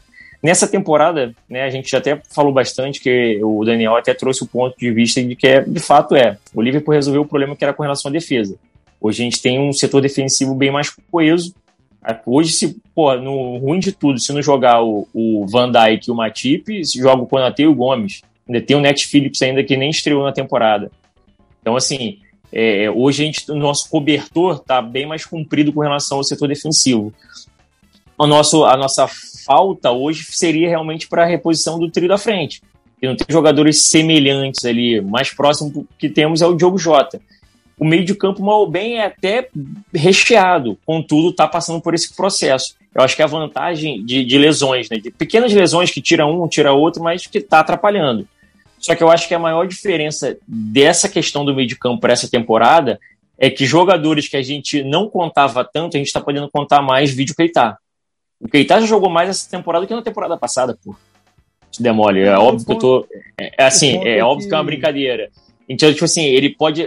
Eu não sei, o Danny Boy pode trazer aí a questão de quanto tempo, de repente, os dois que se lesionaram vão ficar fora. Não sei se já tem algum, alguma coisa sobre. Mas assim, a gente perde o Keita, aí tá voltando o Fabinho a gente vai perder o Milner, mas aí tem o Rendo, aí talvez volte o Thiago. Então, assim, a gente está perdendo e está reposição dentro, tendo reposição dentro do, do, próprio elenco, coisa que não aconteceu na, na temporada passada. A gente não tinha peça. Entendeu? É, a gente não tinha de fato de onde tirar. Eu queria entender exatamente esse. Por quê? Entendeu? Porque o Liverpool vinha numa marcha muito alta na temporada passada também. Uhum. Voando uhum. muito alto. E as lesões é, interromperam um ciclo, sabe? Sim. É, eu torço pro United? Torço, gente Sou fanático com o clube de criança? Sou. Só que tem um ponto que é principal, velho. Tá na Europa, vocês vão pegar aqui um Real, eu não vou torcer pro Real, nem fudendo. Ah, mas por quê? Primeiro que eu odeio Real Madrid, né? Pelo amor de Deus. E segundo, velho, quanto mais forte a minha liga fica, melhor pra mim, velho. Sabe? Então, assim, vocês vão pegar clubes que eu vou ter que assistir vocês, eu vou querer ver baile, eu vou querer ver futebol. Antes de Manchester, antes de Liverpool, é futebol, velho. Então acaba que para mim gera essa dúvida por quê? Porque temporada passada foi um déficit muito grande, futebolisticamente falando, mesmo com o Klopp operando milagres. Sim. É isso que eu queria entender. Porque é, se perde nessa situação, eu não quero ver vocês perder para o Atlético de Madrid com o gol do Morata. Brincadeira, viu? Não quero. É, então, e acho que a grande diferença da, em relação à lesão dessa temporada e da última é que, e aí é bom o Nicolas destacar que o Liverpool vinha numa pegada forte na temporada passada, que por mais que o Liverpool tivesse mais oscilante, vídeo 7 a 2 que foi com quase todo mundo disponível, ou todo mundo, estava só um mané fora, é, era aquele jogo pontual. Grande dia esse. Exato. Mas o Liverpool vira o ano em dezembro, e aí tudo bem, o Liverpool vira o ano, mas não era igual a esse ano o Boxing Day não marcava ali mais ou menos um pouco depois, um pouco antes do meio da, da temporada. Ainda estava na 13 terceira, 14 quarta rodada. Mas o Liverpool vira o ano líder. E acho, já sem o Van Dijk aí. Já sem o Van Dijk. O Liverpool ganha do Tottenham com o gol do Firmino dentro do Enfield, acho que no Boxing Day ou no, naquele jogo dia 29. E é líder. O que quebra o Liverpool de vez é quando ele perde numa porrada só Matip Gomes. O Liverpool termina zagueiro janeiro, o Liverpool chega no dia 30 de janeiro sem zagueiro no elenco. Aí tem que pegar o Net Phillips, o Rhys Williams, aí pega o, o Ben Davis, pega o Zankabak e faz a coisa. Então essa foi a diferença. O Liverpool manteve um nível até chegou o um momento em que o Klopp olhou pro banco e falou: "Eu não tenho ninguém". Não é que tipo, ah, eu não tenho, eu não tenho Van Dijk, eu não tenho mais, eu não tenho ninguém. Eu tenho um moleque de 19 anos estava na nona divisão e eu tenho um maluco que jogou, nunca jogou na carreira e tem 24 anos, pô. então, assim, era, era um negócio bizarro. É, essa temporada eu acho que. Big primeiro diferencial. Eu e Rodrigo, saudades. Primeiro diferencial dessa temporada para passada. O setor que tá sofrendo as lesões é um setor gordo, que a gente tá falando aí, o setor que tem oito jogadores. E não teve uma lesão tão grave ainda. O próprio Harvey Elliott, pelo que dão indício as notícias, volta ainda essa temporada mais tardada virada do ano, ali em fevereiro, em janeiro, deve voltar por ali, ou março, que seja. A do Keita, o Rodrigo perguntou, a gente ainda não tem um tempo, mas foi uma entrada na canela, como foi uma entrada muito forte na canela. Então, assim, se quebrou, aí é um abraço. Se foi o suficiente para fraturar, aí é um abraço. Mas se não for, também, também não vai ser algo, provavelmente vai tirar ele pro resto da temporada. Assim, é um setor que o nosso problema ali é que a maioria dos injuries prones do elenco tá ali. É o Keita, é o Thiago, o, o, próprio Henderson sempre perde um mêsinho da temporada. Então isso que é o perigo, mas pelo menos é um setor que a gente tem mais peça e dá para dar uma essa compensada ali. Até se a gente continuar com, por exemplo, só com o Fabinho e perdeu. Fabinho, dá pra você jogar com o Fabinho, o Milner pra volância e coloca o Firmino no meio, como o Klopp já fez 4-2-3-1 algumas vezes. Há, há soluções mais fáceis. O que não dá é se isso acontece no ataque, um abraço. Se o Liverpool perde o Salah, por, o Salah e o Firmino, o Salah e o Mané por um mês, provavelmente o Liverpool já tá ali numa situação de sofrer em 3, 4 jogos fácil. Então é. Enquanto tá no meio de campo, acho que ainda é mais levável, assim. É claro que também se começar a estourar mais, se a gente vai no jogo contra o Preston, escala o Fabinho e ele quebra a perna, aí fodeu. Aí vai começar o sanhaço de novo. a mas... bruxa tá solta, me ajuda. Mas por Aliás- enquanto ainda dá pra levar. Aliás, eu acho que esse jogo contra o Preston é aquele que o Klopp vai colocar ali. Ele vai pegar todos os meninos que ele botou no banco na, na última temporada e vai falar, vai lá jogar. E... Então, é, E e já a era. informação é Balagizi, é, Morton, o Gordon e o, o lateral direito que jogou contra o Norwich, que eu esqueci o nome. E o Musialowski lá, que é o que o pessoal falava que era o, o Messi polonês. Nenhum deles jogou pelo jogo do, do Sub-21 essa temporada, é, hoje. Então, provavelmente eles estarão envolvidos no, no- na... Se vai ser titular ou reserva, a gente não sabe. O, o, o Gordon, que foi titular contra o Norwich, parece que ele não vem jogando já há um tempo. Então, não sei se ele tá lesionado. Eu procurei no Transfer Market, mas, pô, maluco do Sub-18 do Liverpool não tem notícia no Transfer Market, né? Não vai ter muita coisa. Aham. Mas provavelmente vai uma garotada. E eu só achei curioso que o Mané ficou no banco. Talvez o Mané vá pra esse jogo, né? Se o Gordon não tiver, talvez o trio de ataque seja Origi, Minamino e Mané. É, Pô, boa- aí- uma uma aí é matar- Menos, me- menos que 7x0 nem É, comemora. aí é Se, se eu sou o Mané e eu vou pra esse 45, jogo, eu não vou né? mentir, não. Se eu Ô, for gente. Mané, se eu sou o Mané e me bota no jogo, vai ficar puto. Ô, gente, É, lógico, Agora, agora, agora, Diego, vou fazer uma pergunta pra vocês aqui também, frente ao Liverpool. É... Champions, né? Champions, pelo amor de Deus, gente. É... Vocês estão num grupo que muda o patamar do time, né? Tipo assim, vocês ganharam Com muito. toda vocês certeza. passaram- Vocês passaram, vocês passaram um pouco de aperto nos dois jogos principais, contra o Milan e contra o Atlético de Madrid, mas vale lembrar que o Atlético de Madrid foi um jogaço. Simeone, eu assisti, eu vi o jogo, os primeiros 25 minutos, achando que seria um baile do Klopp no Simeone. O Simeone deu três gritos e o Griezmann e o João Félix e o, e o Lemar falaram assim, vamos jogar bola? Vou ligar, deixa, deixa, eu- deixa eu acender meu olho aqui, deu uma crescida na perna aqui, vambora. Porque o primeiro gol, o Lemar humilha o Keita. Lemar pareceu o Lemar do, do, do Mônaco. Joga a bola na área, o Griezmann vai lá e domina, domina já tirando do Matip e bate pro gol. Segundo gol, o João Félix fala assim, ó, se o Lemar consegue, eu também consigo. Vai pra cima do Keita, ganha no 1x1, rola a bola de bate pronto pro Griezmann, o Griezmann do, de novo domina tirando do Matip é, e faz um golaço. Só que aí, né, é, todo, todo, todo, todo planeta precisa conhecer o faraó, né? Senão não, não, não tem graça, né? Dá de César que é de César. Ele vai lá e define. é, E assim, eu acho engraçado porque eu tô assistindo jogos da Champions, jogos altos, os jogos altos. A gente viu Paris Saint-Germain e Manchester City, a gente viu Atlético de Madrid e, e, e Liverpool. Esses jogos não estão sendo até o próprio Benfica e Bayern. Gente, a do Benfica e Bayern, o Jorge Jesus fez raiva no Nagelsmann. Estão sendo guerras de treinadores muito boas.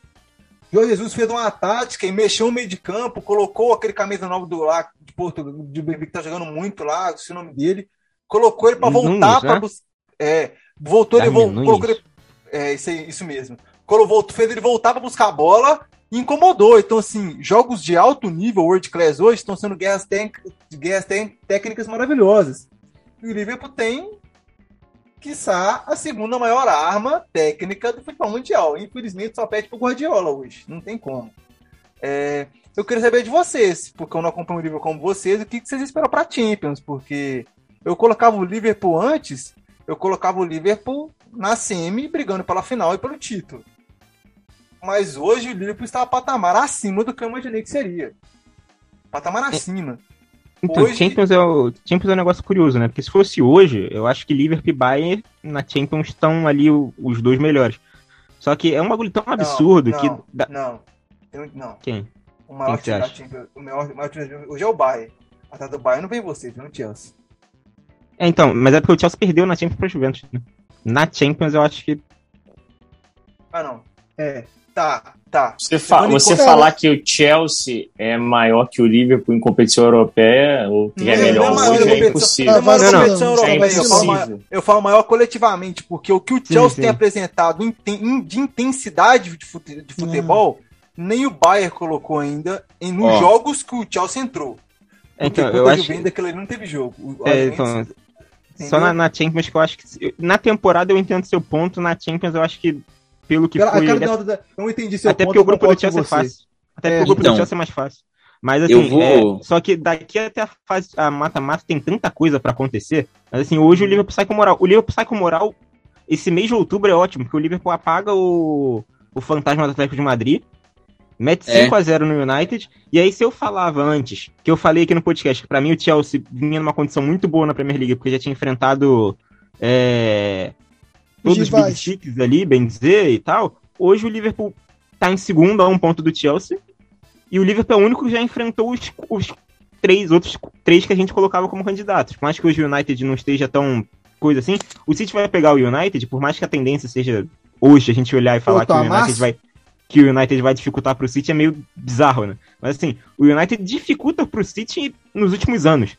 Então assim, pode acontecer. Então o, O, o OGS, o, o, o problema Exato. que os outros treinadores tiveram com o Mourinho, com, com o Guardiola, o OGS resolveu. O OGS Exato. só perdeu pro, Guardiola, pro Guardiola uma vez. Então, assim, o Liverpool, ele acaba já tendo enfrentado esses três, três times, que eram os candidatos mais fortes, e, e sai num... A gente fala que vitória em clássico muda o moral do time. E, e na entrevista pós-jogo, o Salah fala. O Salah fala, ele fala, a gente sabia desde a pré-temporada que dava pra brigar por títulos e nós vamos por isso. O, o Salah fala isso. A gente vai por isso. O Salah, depois do jogo, ele, ele posta no, no Twitter e no Instagram, é, é, com esse time não podia ter outra opção além da vitória. Então, assim, é aquele jogo que infla o moral do, do clube, do elenco como um todo. Então, assim, é um mês que melhorou muito e o Liverpool pegou, tirou esse peso das costas de não ter pego nenhum dos grandes. Ele já pegou três, então. Então, acho que é, essa questão da Champions dá- deu essa moral, essa vitória contra o Manchester United dá essa moral. E se ganha contra o Atlético de Madrid, você encaminha a classificação. E é importante porque o jogo contra o Milan é em dezembro. E aí, quando começa aquela maratona, você já elimina um jogo. Aí você pode ter o Manchester City, às vezes, precisando de resultado. O Chelsea, talvez, ali tentando garantir a primeira colocação. O Liverpool vai estar mais tranquilo. Então é muito importante. É bom ele ter comentado da Champions, que eu lembrei disso. Ô, Danny Boy, isso tudo pro jogador do mês de outubro da Premier League ser o Cristiano Ronaldo. Cristiano Boa Ronaldo. noite. Não, não, vai ser o, o Mason Mount. Que acabou de fazer três gols no jogo ali e é de Londres. Eu, eu, eu vou até jogar um ingrediente em cima disso, porque pode soar assim, ah, tá puxando sardinha e tal, mas eu gostaria que vocês fizessem essa reflexão aí. Eu fiz essa reflexão hoje, tá? Se a gente for pensar em Champions, o Liverpool ele chega numa condição no grupo da morte em que ele obriga o Atlético de Madrid a sair para o jogo em Enfield. O, o Atlético de Madrid não tem outra solução. Ele, se ele empatar agora, ele vai ter que suar sangue contra Milan e contra Porto. Ah, mas não é tudo isso. Mas tudo pode acontecer porque o Porto tá brigando por alguma coisa. Então, o Atlético de Madrid, o Klopp, ele, ele conseguiu tirar o Simeone daquela porcaria, daquela zona de conforto que o Simeone adora. Eu vou ficar aqui, deixa ele que vem e eu vou me resolver. Quem tem que sair pro jogo agora é o Simeone. Até a gente comentou no último episódio que um empate pro Liverpool na próxima rodada tá de boa, porque depois a gente pega acho que o Porto. Então é é- vai que vai. Então tá tranquilo. Na na Premier League tem um detalhe aí que eu coloco essa comparação com o Chelsea. Na Champions, o Chelsea perdeu para a Juventus, tá? E o Liverpool, todos os jogos que ele fez na Champions League foram jogos de superação e jogos num nível muito alto. O Chelsea na Champions ainda não teve esse teste. E na Premier League, quando o Chelsea enfrentou o Liverpool, a gente lembra muito bem que o Liverpool empurrou para dentro do Chelsea, não ganhou por detalhe. O Liverpool contra o City equilibrou muito o jogo, foi ali um primeiro tempo de um time e um segundo tempo do outro. E contra o United foi o que foi. Então, assim, é- é, eu acho que o Liverpool ele sai é, com um moral o restante da temporada, principalmente Liga dos Campeões, que hoje ele pode olhar e falar assim, ó, quem não pode vacilar no inglês é o Chelsea, porque nessa toada dificilmente, dificilmente hoje a gente vai ver o, o Liverpool repetir, por exemplo, uma partida como fez contra o Brentford. Vai ser difícil isso. Vai ser isso, cara. Carinha de que a gente vai gravar no fim de semana com 3 a 3 contra o Brighton e Enfield. Confia. Faltou confia. Não precisava. Não, o Chelsea mas... tá aí tomando 3 gols em 12 jogos já. Quantos jogos tem? Sei lá, o Chelsea não toma gol, Benzeto vai não. mandar uma dessa essa altura do campeonato. Não Vou mandar uma dessas. Não, não eu, o, o, que eu tô dizendo é o seguinte. com fogo, quer jogar gasolina. Além tô de jogando. com fogo, quer jogar gasolina. E vou falar, confia. Igual o Lucas me ensinou, se fala confia dá certo. Mas fato é, é que, que, eu, que eu acho que o, que o Chelsea... E deu, né? E muito, né? Vocês falaram tanto essa merda de confia no último episódio, olha aí. Deu certo, virou baile. É, eu, eu falei que ia amassar, vocês lembram? Eu vou me gabar disso Sim. pra cima. Eu falei, vamos passar o carro, e é isso. Isso é inclusive, é passamos um carro no Flamengo também, eu esqueci de lembrar disso. Foi numa é, dessa, Lucas inclusive, tá que o. Numa dessa aí que o Rodrigo passou. Que o Rodrigo alavancou a carreira do Vinícius Júnior, né? Desde aquela declaração deles que o Vinícius Júnior não sabia chutar eu... pro gol, o maluco estourou. eu falei do Sheriff aqui. Eu falei do Sheriff aqui. Pô, o Sheriff vai, vai jogar contra o Real Madrid, vai, pô, só vai lá vislumbrar tal. Pá, foi lá e ganhou. É, nós somos a zica, né? Não, é... não ganhou. Aquele foi um baile. Não, foi, foi então. Um baile. E detalhe, detalhe que a gente gravou aquele Zona Mista com o Henrique Paiva, que ia pro jogo. E até ele falou assim: não, realmente, né? O Sheriff, ele vai pegar o Real Madrid agora. Cara, que beleza, para não dizer outra coisa. Mas eu queria deixar essa reflexão aí com, com vocês. É, a gente vai chegando naquela hora que a gente não gosta, né? Mas que é necessária para que venham outros episódios. Próximo episódio, episódio 70. Tomara gravarmos com vitória contra o Brighton e falar um pouco dessa, dessa partida contra o Preston.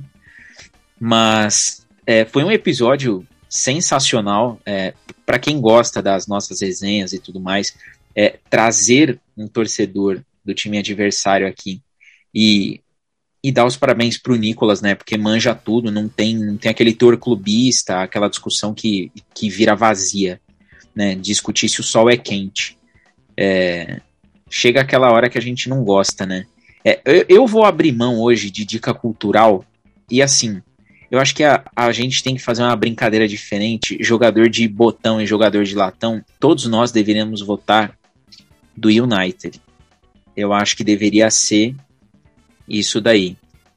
E eu vou começar com o Rodrigo. Rodrigo, jogador de latão, United. Cabeça de bigorna, Maguire. Nick, jogador de latão, United. McTominay. Orlando, latão, do United. Cabeça de bigorna. Acho que ele vacilou demais ali. Tem muito... Pierce, latão. Luke Shaw. Olha que beleza, hein? E o jogador de botão? Hum. Quem não botar a Fred não viu o jogo. Quem Cristiano Ronaldo. Fred, eu, eu tava na dúvida do Fred com o DG, cara. O DG, aquelas duas bolas que ele salvou do ar no dia de salvar. É, demais, cara. Mas o, o, o, o, Fred cortou quatro passes do Arnold de dois do Henderson, que se não cortasse, seria chance clara. Eu ia botar no Fred, mas você falou do Fred, eu, eu, só me lembro daquela cena dele discutindo com o Konatê, que tem tipo 22 anos, e o Konatê rindo da cara dele. E aí eu vou te tirar do Fred e vou voltar pro DG. Tem um ponto, tem um ponto. Rodrigo, melhor em campo do United. Eu concordo com, com o Nicolas. Acho que o Fred foi o que mais tentou alguma coisa ali, foi mais lúcido. E foi aguerrido, né? Apesar dessa cena dantesca é, que o Danny Boy falou aí, que é ridículo. Mas acho que ele foi o melhor em campo pelo, pelos Pink Devils. Mas, mas mostra personalidade, que assim, é, é, eu, eu imagino em campo, porque olhando pela câmera, nesse ano, lance da confusão, você tem ali uns cinco jogadores e um gigante no meio que é o Konatê. O maluco é um armário. É um negócio impressionante, aquilo ali nem E ele, existe, fo- cara. ele foi no armário. Ele foi no gigante. Exato, então mostra personalidade, pelo menos. É que o armário riu da cara dele. Mas o, Ele não mostra pipocou. personalidade. Não, Ele não o- pipocou. O fato, o fato do Konate ter rido da cara dele mostrou o quanto o United estava perdido mentalmente e quanto o Liverpool estava em dia mentalmente naquela partida. O Konate nem, nem quis se deixar tentar levar pelo soco. Falou, ah, você vai vir cá, eu tô ganhando de 4x0, me ajuda aí, velho. Nick, vai lá. Melhor em campo do United. Fred, Fred. Orlando, Se, fosse ele, era- se, não, se não fosse ele, era 6 só no meio tempo. melhor em campo. Cristiano Ronaldo. Ó, eu, eu vou eu vou aproveitar aqui, né, antes da gente começar a despedida, a dica cultural, né? Ela, pô, ainda mais num episódio de hoje, não pode faltar dica cultural. A dica cultural, é, eu vou colocar aqui, é um, puta, um espetáculo maravilhoso, um filme lindo. É, passou esse domingo, Manchester United 0, Liverpool 5. Tá gravado, você encontra no YouTube, tá? Esse, esse filme completo aí. Teve um show, tem um, um egípcio lá que manda muito bem, a história gira em torno do cara. É, é um negócio fantástico. Então a dica cultural do episódio de hoje, para você que adora futebol, é rever essa partida mágica.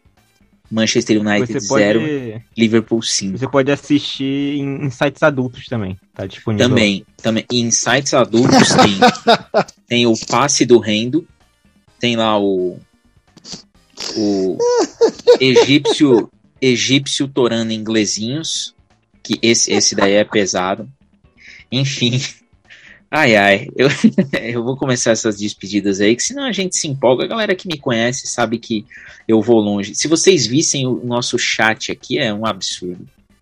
Manda, Pierce. Só, só um detalhe aqui. Se a gente tivesse votação de, do Liverpool, eu só ia destacar um negócio que eu não tenho o que reclamar nesse jogo, né? Mas eu consegui arrumar uma coisa pra reclamar.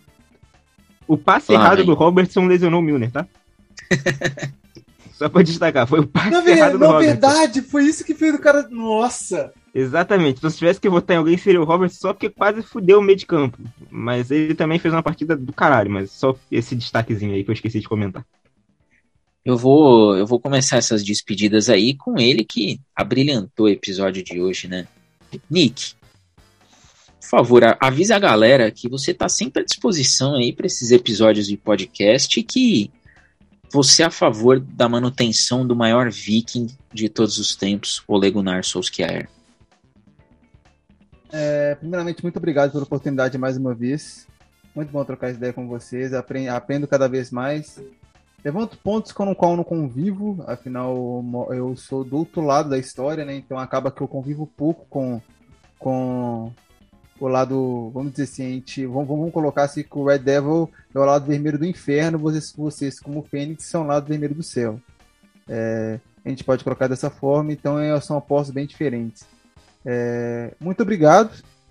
Aprendi muito. Tive uma visão mais diferente ainda do jogo. É, falei com o Diego, falei, "Ô, velho, se eu vou assistir essa palhaçada porque você falou que eu vou ter que participar do podcast, senão eu não ia ver o segundo tempo. É, mas valeu a pena assistir, trouxe pontos interessantes, trouxe pontos para se orientar.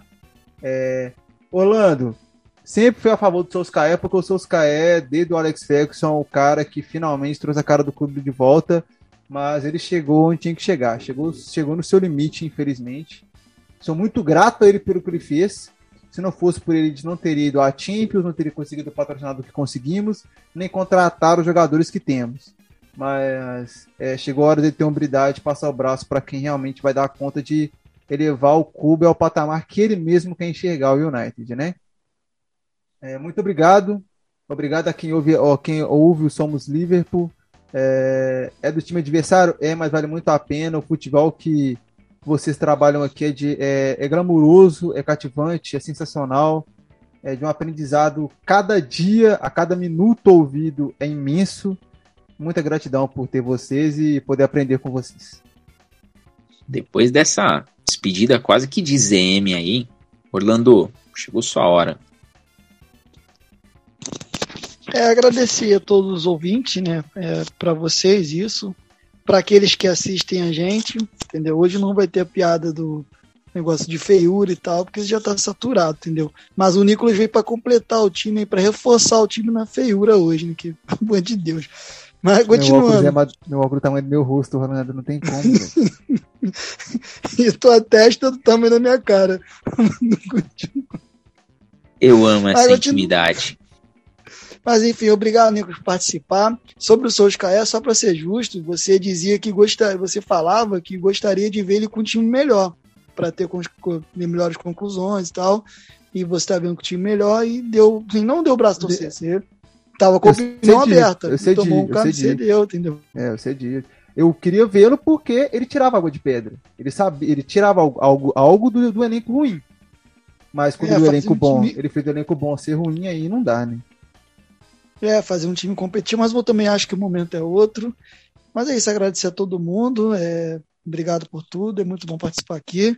Diego, Daniel, Rodrigo, Nicolas. E até a próxima, né, cara? No próximo episódio, espero que. Não acredito que vai ser tão cidade como esse, né? Porque não é todo dia que se faz um 5x0 no rival. Mas que venham mais vitórias aí pra gente comentar aí. Boa noite a todo mundo e fiquem com Deus. Pierce, avisa a galera que próximo episódio, episódio 70, tem combo Preston North End e Brighton Hove Albion. Ah, destacar que agora é hora de cair a invencibilidade na temporada. Perder pro, Brent, pro, pro Preston, que a gente sabe como é que funciona o Liverpool. E aí, pra trazer aquela nostalgia aqui, né? O que eu postei no Twitter pro, pro Diego e pro Rodrigo, principalmente, que viveram nessa época. Pegar aquela musiquinha do Luiz Garcia que a torcida cantava. So please don't Solskjaer away. E vamos lá.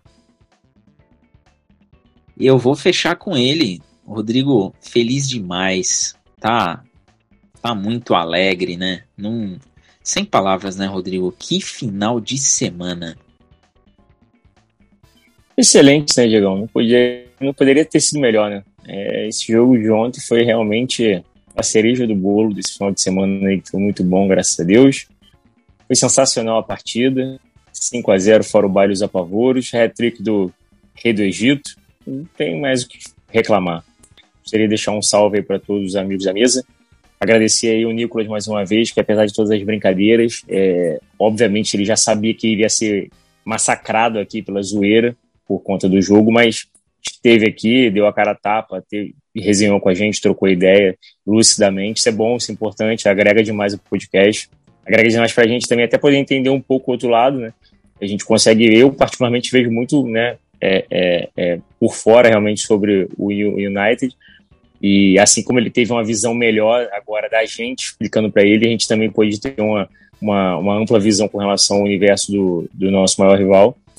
E é isso, torcer para gente que a gente mantenha a invencibilidade na temporada, jogar com o time C, se possível, contra o Preston North End aí pela copinha.